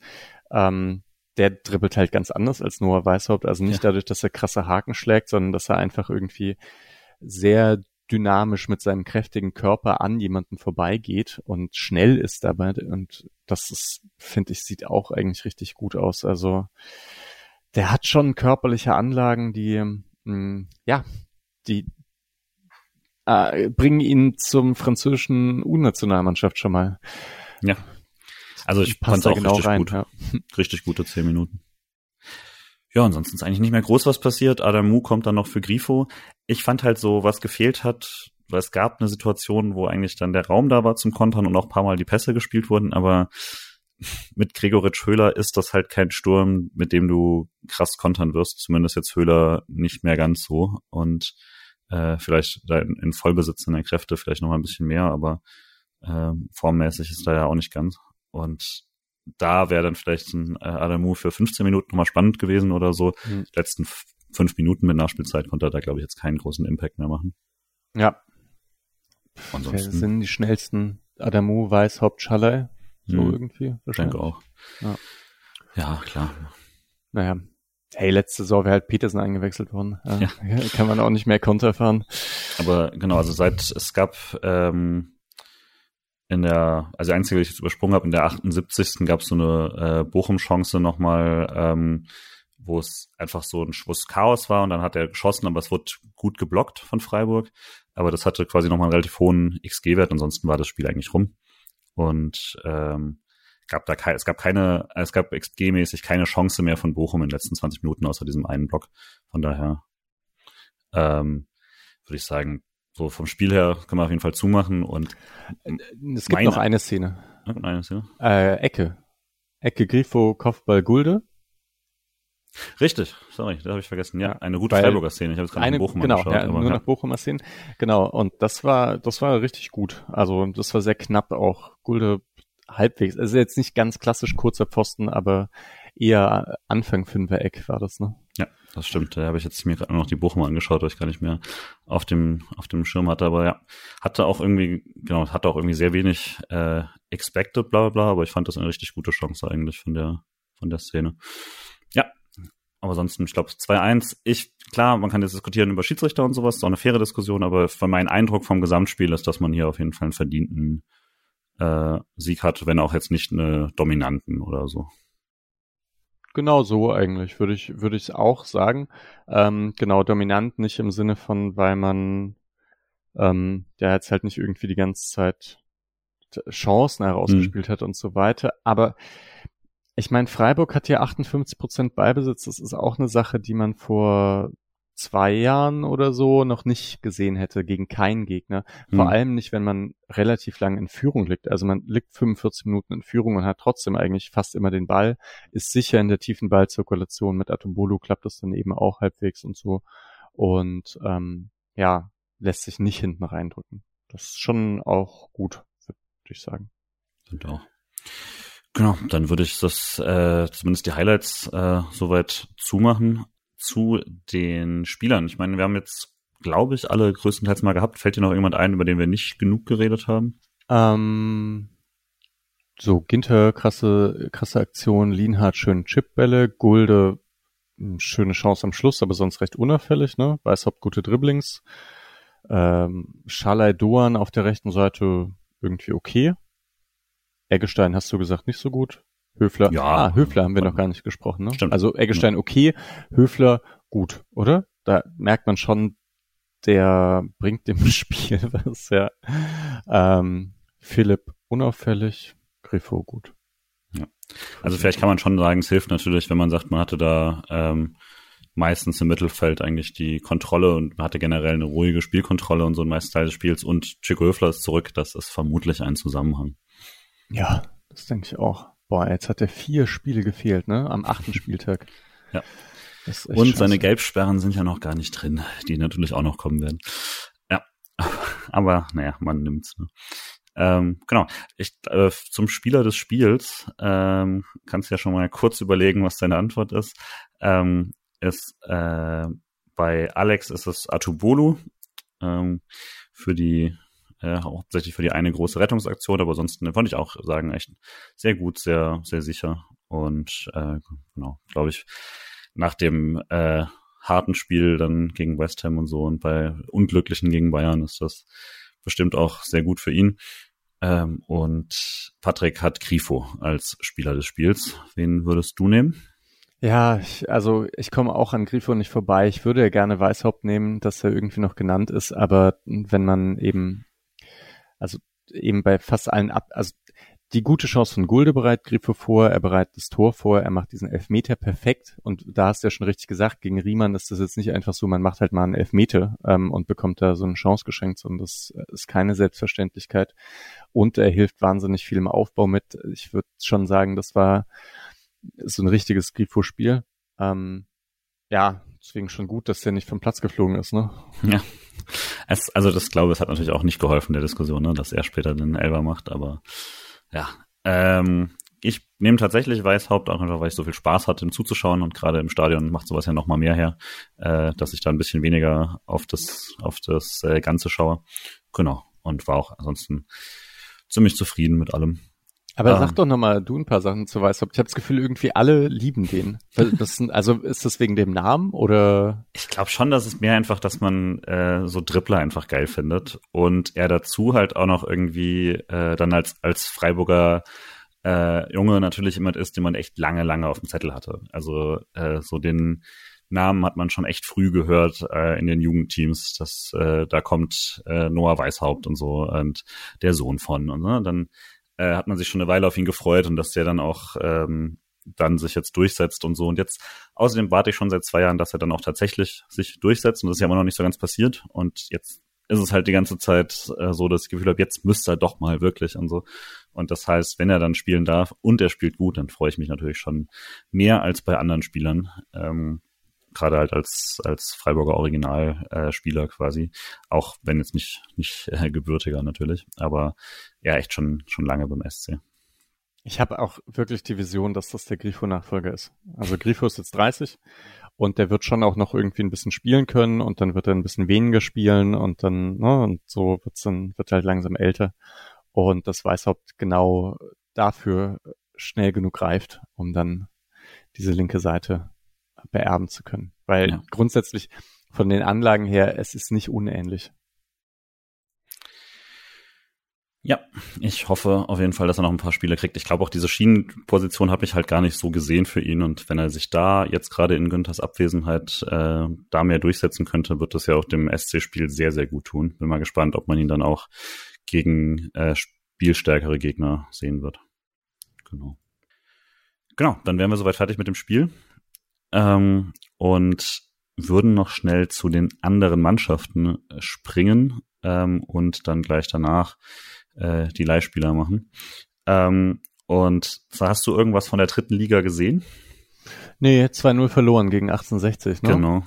Ja. ja das äh, konnte ich jetzt auch eben nicht sehen, natürlich, war dann auch während dem, war ja quasi direkt davor, aber klang jetzt auch ein bisschen enttäuschend, aber äh, gut, ist wenigstens 1860 jetzt nicht ganz unten drin irgendwie mit dabei, aber in der dritten Liga ist ja jeder Gegner irgendwie so auf einem Niveau, bis auf so ein paar Ausreißer nach oben. Von daher schon bisschen bitter, dass man den Schwung jetzt vom letzten Mal nicht mitgenommen hat, I guess, ne? Hm, ja. Ich glaube, sie schreien schon nach Mama. Uff. ja. Es gibt, gibt ein Gerücht eines Spielers zum Spieler. Ja, ja, toller Name und es wird auch garantiert ein, äh, ein, ein, ein Podcast-Titel, wenn der sich durchsetzen soll. ja, genau. Aber relativ chancenloses äh, 2 zu 0 wohl. Ähm, und ja, also gab, gab, ich habe nur die kurz die Highlights gesehen, da hatte Bräunig und äh, und genau, also Bräunig hatte eine Chance, äh, ich weiß gar nicht, wer noch der andere. Und ähm, und äh, genau, Ansonsten habe ich gar nicht, gar keine großen Freiburger Szenen in den Highlights gesehen. Äh, ganz wild war auf jeden Fall, dass der SC ähm, viermal gewechselt hat. Also es zeigt schon, dass es kein tolles Spiel war. Ähm, und ja, das mal gucken, wie es jetzt, äh, wie man es macht, aber jetzt ist schon 19. Platz. Das sieht schon sehr nach mhm. äh, dauerhaftem Abstiegskampf aus. Viermal und zur Halbzeit gewechselt, meinst du? Oder? Kurz nach der Halbzeit. Ah, kurz nach. Also ja, okay. während mhm. dem laufenden Spiel viermal gewechselt. Das war schon Äh, also einen Viererwechsel habe ich selten Ein.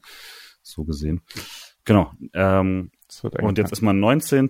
ist schon vier Punkte weg vom äh, aktuell rettenden Ufer, hat aber auch ein Spiel weniger, ähm, wegen Halle, was ja die, was die direkten Gegner sind. Ähm, da ist aktuell ein bisschen Ärger, weil das zu einem sehr ungünstigen Zeitpunkt für Halle äh, gelegt wurde, das Nachholspiel. Ist also vielleicht auch ganz gut für den SC. Ähm, und weiter geht's dann nächste Woche äh, gegen Erzgebirge Aue zu Hause. Und äh, genau, da müsste man dann langsam irgendwann mal wieder in die Erfolgsspur. Aber, also weil danach kommt auch noch Dynamo Dresden und so. Wird jetzt mhm. alles nicht super easy. Ähm, ja, genau. Die Tour durch Aue, den Osten, ha? Aue ist Dritter. Der, wie hieß denn der Torhüter von Aue? Das war auch so ein Typ. Das weiß ich nicht mehr. Ach, egal, ja. ja. Mendel. Genau. Mendel, ja. Nee, ja, doch, ich glaube. Ich weiß es nicht mehr. Ach, egal. Ja, ähm, Bräunig übrigens, der hat ja jetzt irgendwie, wurde er auch gegen Bayern eingewechselt und so, aber mhm. du siehst den auch nicht perspektivisch in der ersten Liga, oder? Nee, aber ich, manchmal gibt's da diesen Sprung, den man unterschätzt. Also da traue ich mir gar nicht so ein großes äh, Urteil zu. Erste Liga Stürmer ist eh immer ein großer Sprung, gerade beim SC irgendwie. Hat schon vermutlich einen Grund, dass man da jetzt nie geschafft hat, sich ähm, seinen eigenen Neuner mal groß zu ziehen in einem Team voller äh, Freiburger Fußballschüler. Hm. Ja. Okay. Nee, weil äh, eigentlich fehlt mir das ein bisschen. Ich schaue kaum noch zweite Mannschaft, weil ich denke irgendwie, dass Mika Bauer, der halt interessant ist und ansonsten sehe ich da jetzt gar niemanden, wo ich denke, oh ja, ich will den unbedingt sehen, weil vielleicht kommt er mal hoch oder so. Ja. Genau, die Frauen habe ich äh, vorhin ja schon erwähnt, aber das war ein äh, etwas bitteres Spiel ähm, vor zweieinhalbtausend Zuschauern im Dreisamstadion gegen den Tabellenletzten, die bisher äh, also bisher noch keinen Punkt geholt hatten und das war auch noch nicht knapp, einen Punkt zu holen. Ähm, und dagegen lag man dann relativ früh nach einem äh, nicht toll verteidigten, aber auch sehr, sehr stark abgeschlossenen äh, Tor von Nürnberg zurück und hat dann im Laufe des Spiels 33 Schüsse, äh, als ich letztes Mal geschaut hatte, äh, gehabt, aber daraus dann fünf aufs Tor und das, oder vier sogar nur, das äh, war dann schon zu wenig, hatte auch Pech dabei, also er war Lattenschuss und alles, was ja nicht mal in die aufs Tor zählt und so. Und dann in der letzten Sekunde nach einem äh, Fehler von Julia Kassen im Tor noch das äh, 0 zu 2 kassiert. Aber also es war viel Pech dabei, aber das war auch spielerisch nicht gut genug. Es war ein äh, Spiel, was äh, Rasenfunkhörer wahnsinnig machen wird, weil es waren 39 Flanken von Freiburg, äh, fünf von Nürnberg äh, und daraus dann eben äh, kaum riesige Torchancen ähm, und dementsprechend jetzt erstmal ein sehr enttäuschendes, äh, sehr enttäuschender Saisonstart nach fünf Spielen jetzt bei den beiden äh, Aufstiegskan äh, Abstiegskandidaten jeweils ähm, unentschieden und verloren. Also das ist bitter. Und jetzt ist erstmal ähm, Bundesliga-Pause, weil äh, jetzt die Nationalmannschaft spielt. Dahin immerhin nette Nachrichten. Äh, Janina Minge ist wieder äh, nominiert worden für die Nationalmannschaft und danach geht's weiter gegen Hoffenheim und Wolfsburg als nächste beiden, die gerade unentschieden gegeneinander gespielt haben. Das wird schwierig. Wie steht Hoffenheim? Hoffenheim jetzt auch äh, ganz vorne in der Tabelle. Ähm, Krass. Und also das Spiel heute gegen Wolfsburg war eigentlich einseitig für Wolfsburg von den Chancen her, aber trotzdem da einen Punkt zu holen. Wolfsburg ist erste, Hoffenheim ist zweite und äh, Genau, das, da ist man aktuell nicht. Freiburg jetzt mit fünf Punkten aus fünf Spielen und dem schweren Programm erstmal. Muss man gucken, dass man überhaupt seine Punkte sammelt. Ähm, genau, zu den Leihspielern noch kurz. Ähm, da haben wir äh, Kevin Schlotterbeck erspare ich mir, weil den haben wir alle gesehen beim, bei Bochum. Äh, aber schön, dass er da weiter starten darf. War und gut, ne? War, war, fand ich auch absolut souverän da. An ihm sage ich es auf jeden Fall nicht. Hugo Sique hat gespielt gegen Gent, den äh, Tabellendritten, haben 2-0 gewonnen. Er hat äh, 78 Minuten gespielt auf der Rechtsverteidigerposition. Ähm, das also scheint da entweder eine Umstellung oder sie ein bisschen leicht runtergerutscht. Vielleicht kann da Nick irgendwann noch mal mehr zu sagen. Und äh, Robert Wagner hat äh, auf seiner Sechs gespielt gegen Hamburg, aber nur eine Halbzeit, Micha, du hast da mehr gesehen? Ja, ich fand es aber gar nicht schlecht. Ich glaube, er wurde auch eher ausgewechselt, weil die danach, also weil die in Rückstand waren und ein bisschen offensiver spielen wollten. Und Wagner ist dann ja doch eher so ein strategischerer, tieferer Sechser. Ähm, ja, und äh, also mir macht der Spaß zum Anschauen. Ich bekomme da so Tempelmann-Vibes ein bisschen. Mhm. So, dass ich denke, könnte schon, also wenn die Entwicklung richtig ist, könnte da schon irgendwie was rumspringen für Freiburg. Kann aber halt auch sein, dass es nicht ganz reicht und dann eher, ja, so jemand ein, ein guter Zweitligaspieler wird und vielleicht irgendwann mit Mitte 20 nochmal hochkommt, vielleicht so, ja. Aber ja, die Hoffnung ist da, finde ich. Weil mhm. er hat schon Spielverständnis. Anwärter auf die äh, Rollen im zentralen Mittelfeld hat der SCR dann noch einige. Mal gucken, irgendjemand wird sich davon hoffentlich schon durchsetzen. Genau, und Kimberley Sekwem ist zurück in Freiburg zur Behandlung, nachdem es da äh, verletzungsmäßig leider schlecht läuft für ihn, ähm, wurde er jetzt quasi zurückgeschickt nach Freiburg, um dort äh, weiter behandelt zu werden. Da weiß ich jetzt nichts allzu genaues, aber äh, werden wir uns auf jeden Fall auch nochmal anschauen. Ähm, sehr ärgerlich, dass es da einfach bei ihm nie so richtig gut zu laufen scheint, auch wenn er äh, Anfang der Saison echt gut aussah. Ja, Mann, Sildilia Sekwem eigentlich waren das die beiden, ne?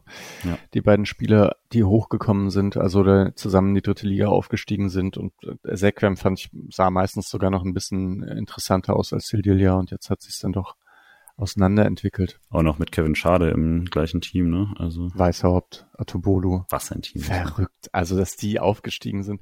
Der echt, Elversberg war schon, war schon hart, dass die dann als Zweite unten bleiben mussten gegen so eine zweite Mannschaft. Und zwar sogar knapp. Wahnsinnsteam. Genau, dann würde ich noch mal kurz zur Bundesliga, auch wenn wir jetzt schon relativ äh, lang gemacht haben, mhm. war es ja trotzdem irgendwie ein äh, relativ interessanter Spieltag. Ähm, für mich vor allem die äh, Story, dass Stuttgart da so weiter durchmarschiert und äh, Union weiter kassiert, äh, jetzt wieder verloren hat. Ähm, dass jetzt erste Rufe laut werden, ob man Fischer nicht sogar entlassen sollte, was aus Freiburger Perspektive natürlich irre ist und ich würde sagen auch objektiv ziemlich irre. Aber eben bei Stuttgart, Girassi trifft weiter und jetzt müssen sie dann schauen, dass sie es trotzdem ohne ihn machen, weil äh, er musste dann auch raus und mal gucken. Ich glaube, jetzt soll er einen Monat ausfallen oder so. Also äh, das ist natürlich tough für Stuttgart.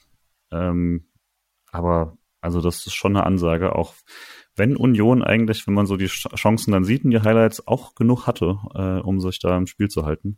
Aber gut, das kann man jetzt bei Union nicht unbedingt Mitleid haben, wenn das Spiel so rumläuft. Ne?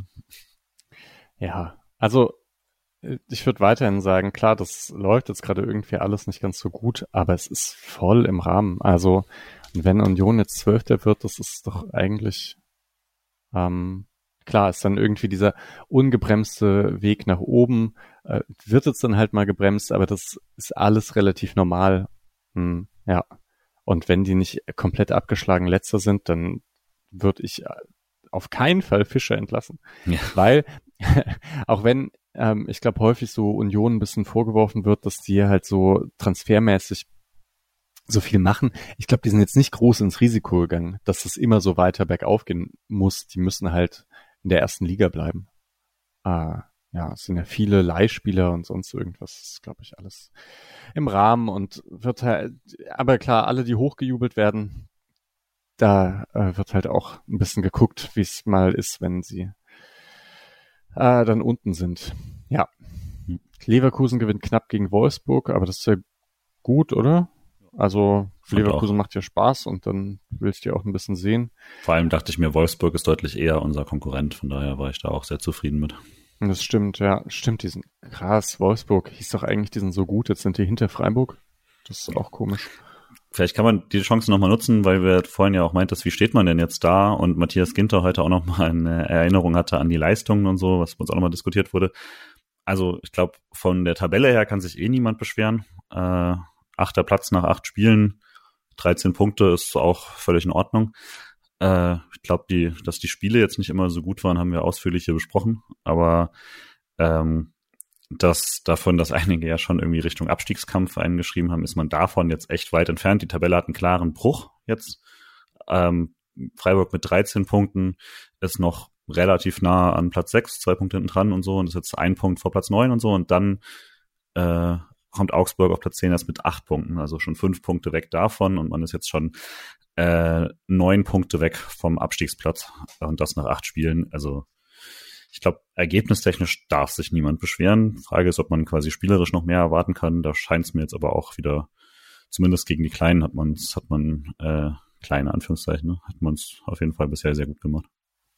Ja, man darf auch nicht vergessen, es, also Klar war das letzte Saison, hat man es irgendwie anders noch geschafft, aber es ist Doppelbelastung. Also die können da nicht so viel trainieren. Die, wie die Vorbereitung gelaufen ist, weiß jeder.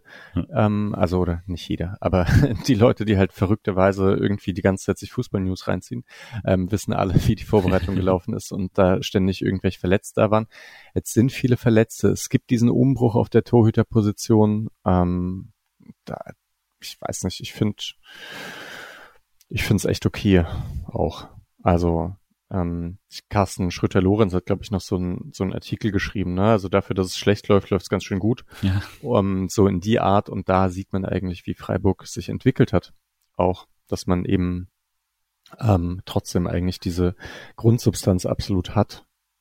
Ähm, ja, Stuttgart war scheiße, aber ja. ansonsten.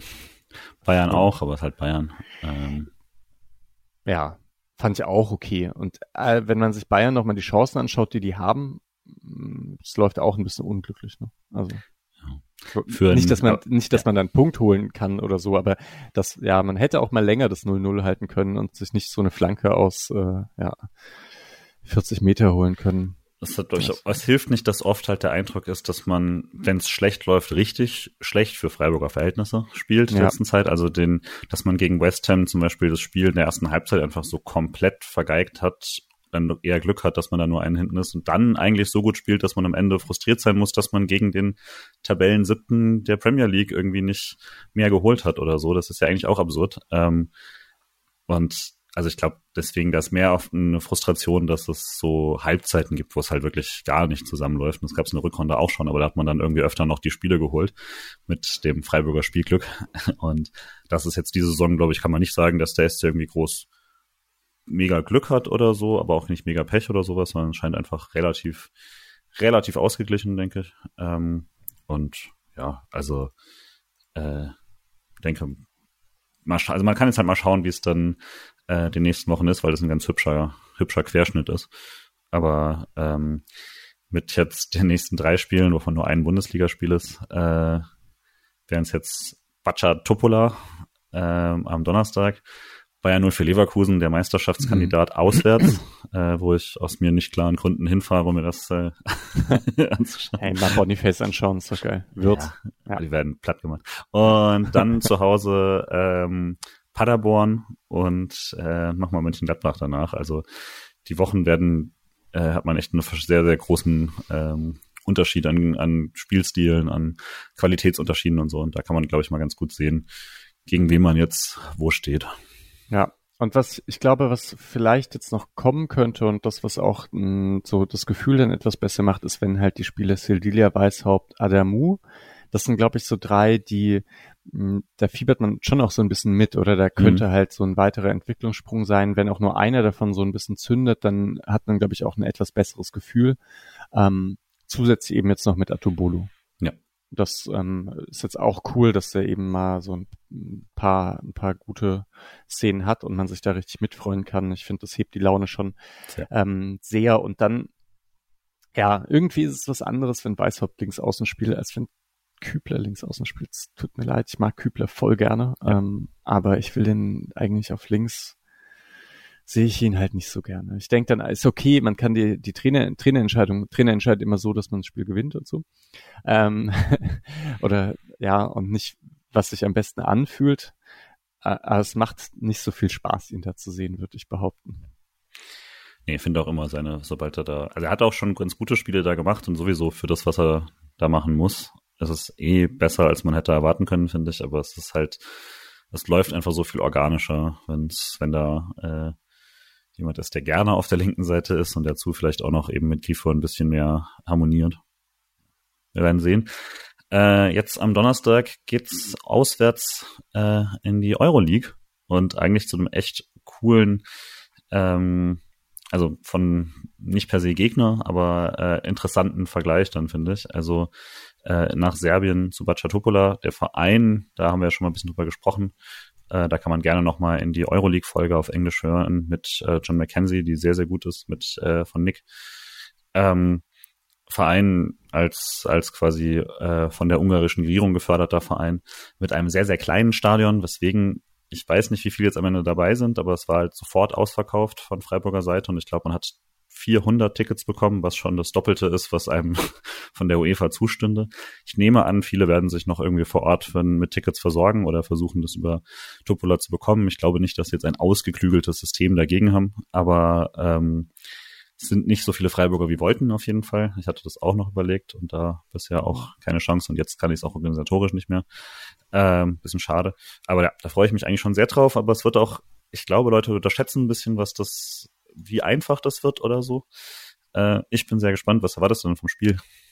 Ja, ich schaue, versuche gerade die ganze Zeit nebenher noch zu schauen, ähm, wie es bei denen aussieht. Also ich habe gesehen, sie sind Dritte ähm, in der serbischen Liga. Das ist ja schon mal was, weil da spielt ja Partisan und wer ist denn das Erste? Habe ich jetzt, äh, ich habe es wieder zugemacht, weil ich jetzt die letzten Spiele anschauen wollte.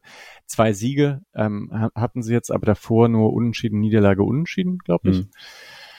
Ja, obwohl es jetzt irgendwie auch Quatsch ist, sich die Form von der serbischen Liga Ja, sie haben jetzt schauen. Ich fast halt alles verloren oder unentschieden gespielt in letzter Zeit, aber äh, genau, sind eigentlich äh, nach Partisan und Roter Stern äh, das nächste Team sozusagen, was da ähm, was da also relativ klar sich diesen Platz geholt hat. Und, äh, ich kann halt nicht sagen, was das im Vergleich zu Freiburg bedeutet. genau, das kann ich auch nicht. Ich also ich finde die Spiele, ich äh, werde diesen beiden, also es sind ja, man spielt wieder hintereinander gegen Topola, oder? Das ist so klassische Euroleague, ne? Ja, nur nicht, genau, es ist nicht ganz klassisch, weil man äh, ja dann als letztes gegen Olympiakos spielen müsste und stattdessen ist es als letztes gegen West Ham. Also ah, okay. das, das fünfte und das sechste sind gedreht sozusagen, ja. aber doppelt, man hat jetzt Doppelspiel gegen äh, Topola. Und das finde ich jetzt halt schon sehr interessant, weil wenn alles normal läuft und West Ham zweimal gegen Olympiakos gewinnt und mhm. für West Ham geht's ja da absolut um was. Olympiakos hat einmal unentschieden gegen Topola gespielt. Sollte Freiburg die beiden Topola-Spiele gewinnen, hm, was wahrscheinlich die beiden Spiele sind, die man am ersten gewinnen sollte in dieser, in dieser Gruppenphase, dann könnte man halt schon nach dem vierten Spieltag durch sein. Auch. Das wäre das wäre natürlich stark. Und dann kann man sich schön hier, ja, also, ne, dann versucht ja. man wahrscheinlich schon nochmal Erster zu werden und so weiter und so fort. Aber ja, wenn es dann halt nicht klappt, dann klappt es halt nicht und man spielt trotzdem weiter Euroleague und dann kann man halt gegen irgendjemand, der von der Champions League runterkommt, ran. Ja, das hätte natürlich echt was. Ich wäre ein bisschen schade, wenn es, äh, aber das jetzt meckern auf allerhöchstem Niveau, wenn es im letzten Spiel um gar nichts ginge, weil man quasi genau dazwischen ist oder so. Äh, aber dann ist man halt in London, ist auch cool. Also, genau. Ich weiß gar nicht so richtig, was ich erwarten soll, aber mein Tipp war jetzt ein 1 zu 2 Auswärtssieg, den langweiligen Tipp von Freiburg, aber einen schwierigen. Ähm, und Alex hatte ein 1 zu 1 äh, getippt und äh, Patrick ein mühsamer 0 zu 1 Auswärtssieg. Was ist dein Tipp? Ich sag auch 1 zu 2. Okay, also wir sind uns alle nicht auf Zerstörungsmodus. Ähm, der SC auch nicht unbedingt, deswegen passt das vermutlich ganz gut. Hm, ja, da spielt ein Pantovic, aber ist, glaube ich, ein anderer, ne? Ich vermute, das ist nicht der gleiche. ja. Wobei, manchmal gibt's ja so Momente, ne? Er ist 21. Hm. ist schwierig. Vielleicht ein, ein Verwandter. Ja. ähm, genau, aber ansonsten äh, in der äh, Mozart Bet Superliga übrigens, äh, um mal absurde Sponsornamen hier reinzubringen. Ähm, sind sie jetzt aktuell Dritter, genau. Genau, dann erstmal vielen Dank für äh, an dich für die ausführliche Besprechung hier am Sonntagabend. Ja, danke fürs Moderieren und so. Ja, das ist ja immer schwer, wenn man zu zweit ist. Und dann ist man so oft dran. Ja, ja, das ist tatsächlich anders. Und äh, man kann sehr viel weniger nachgucken, wenn man zwischendrin ist, weil man nicht jemandem den Ball für drei Minuten zuspielen kann. Ähm, genau. Und dann äh, sage ich Dankeschön und äh, danke an euch ans Hören und wir hören uns direkt wieder äh, relativ zügig vermutlich nach dem äh, Euroleague-Spiel, äh, damit wir das noch gut unterbekommen, bevor es am Sonntag schon wieder gegen Bayern 04 Leverkusen weitergeht. Dann bis dann und macht's gut. Ciao, ciao. Tschüss.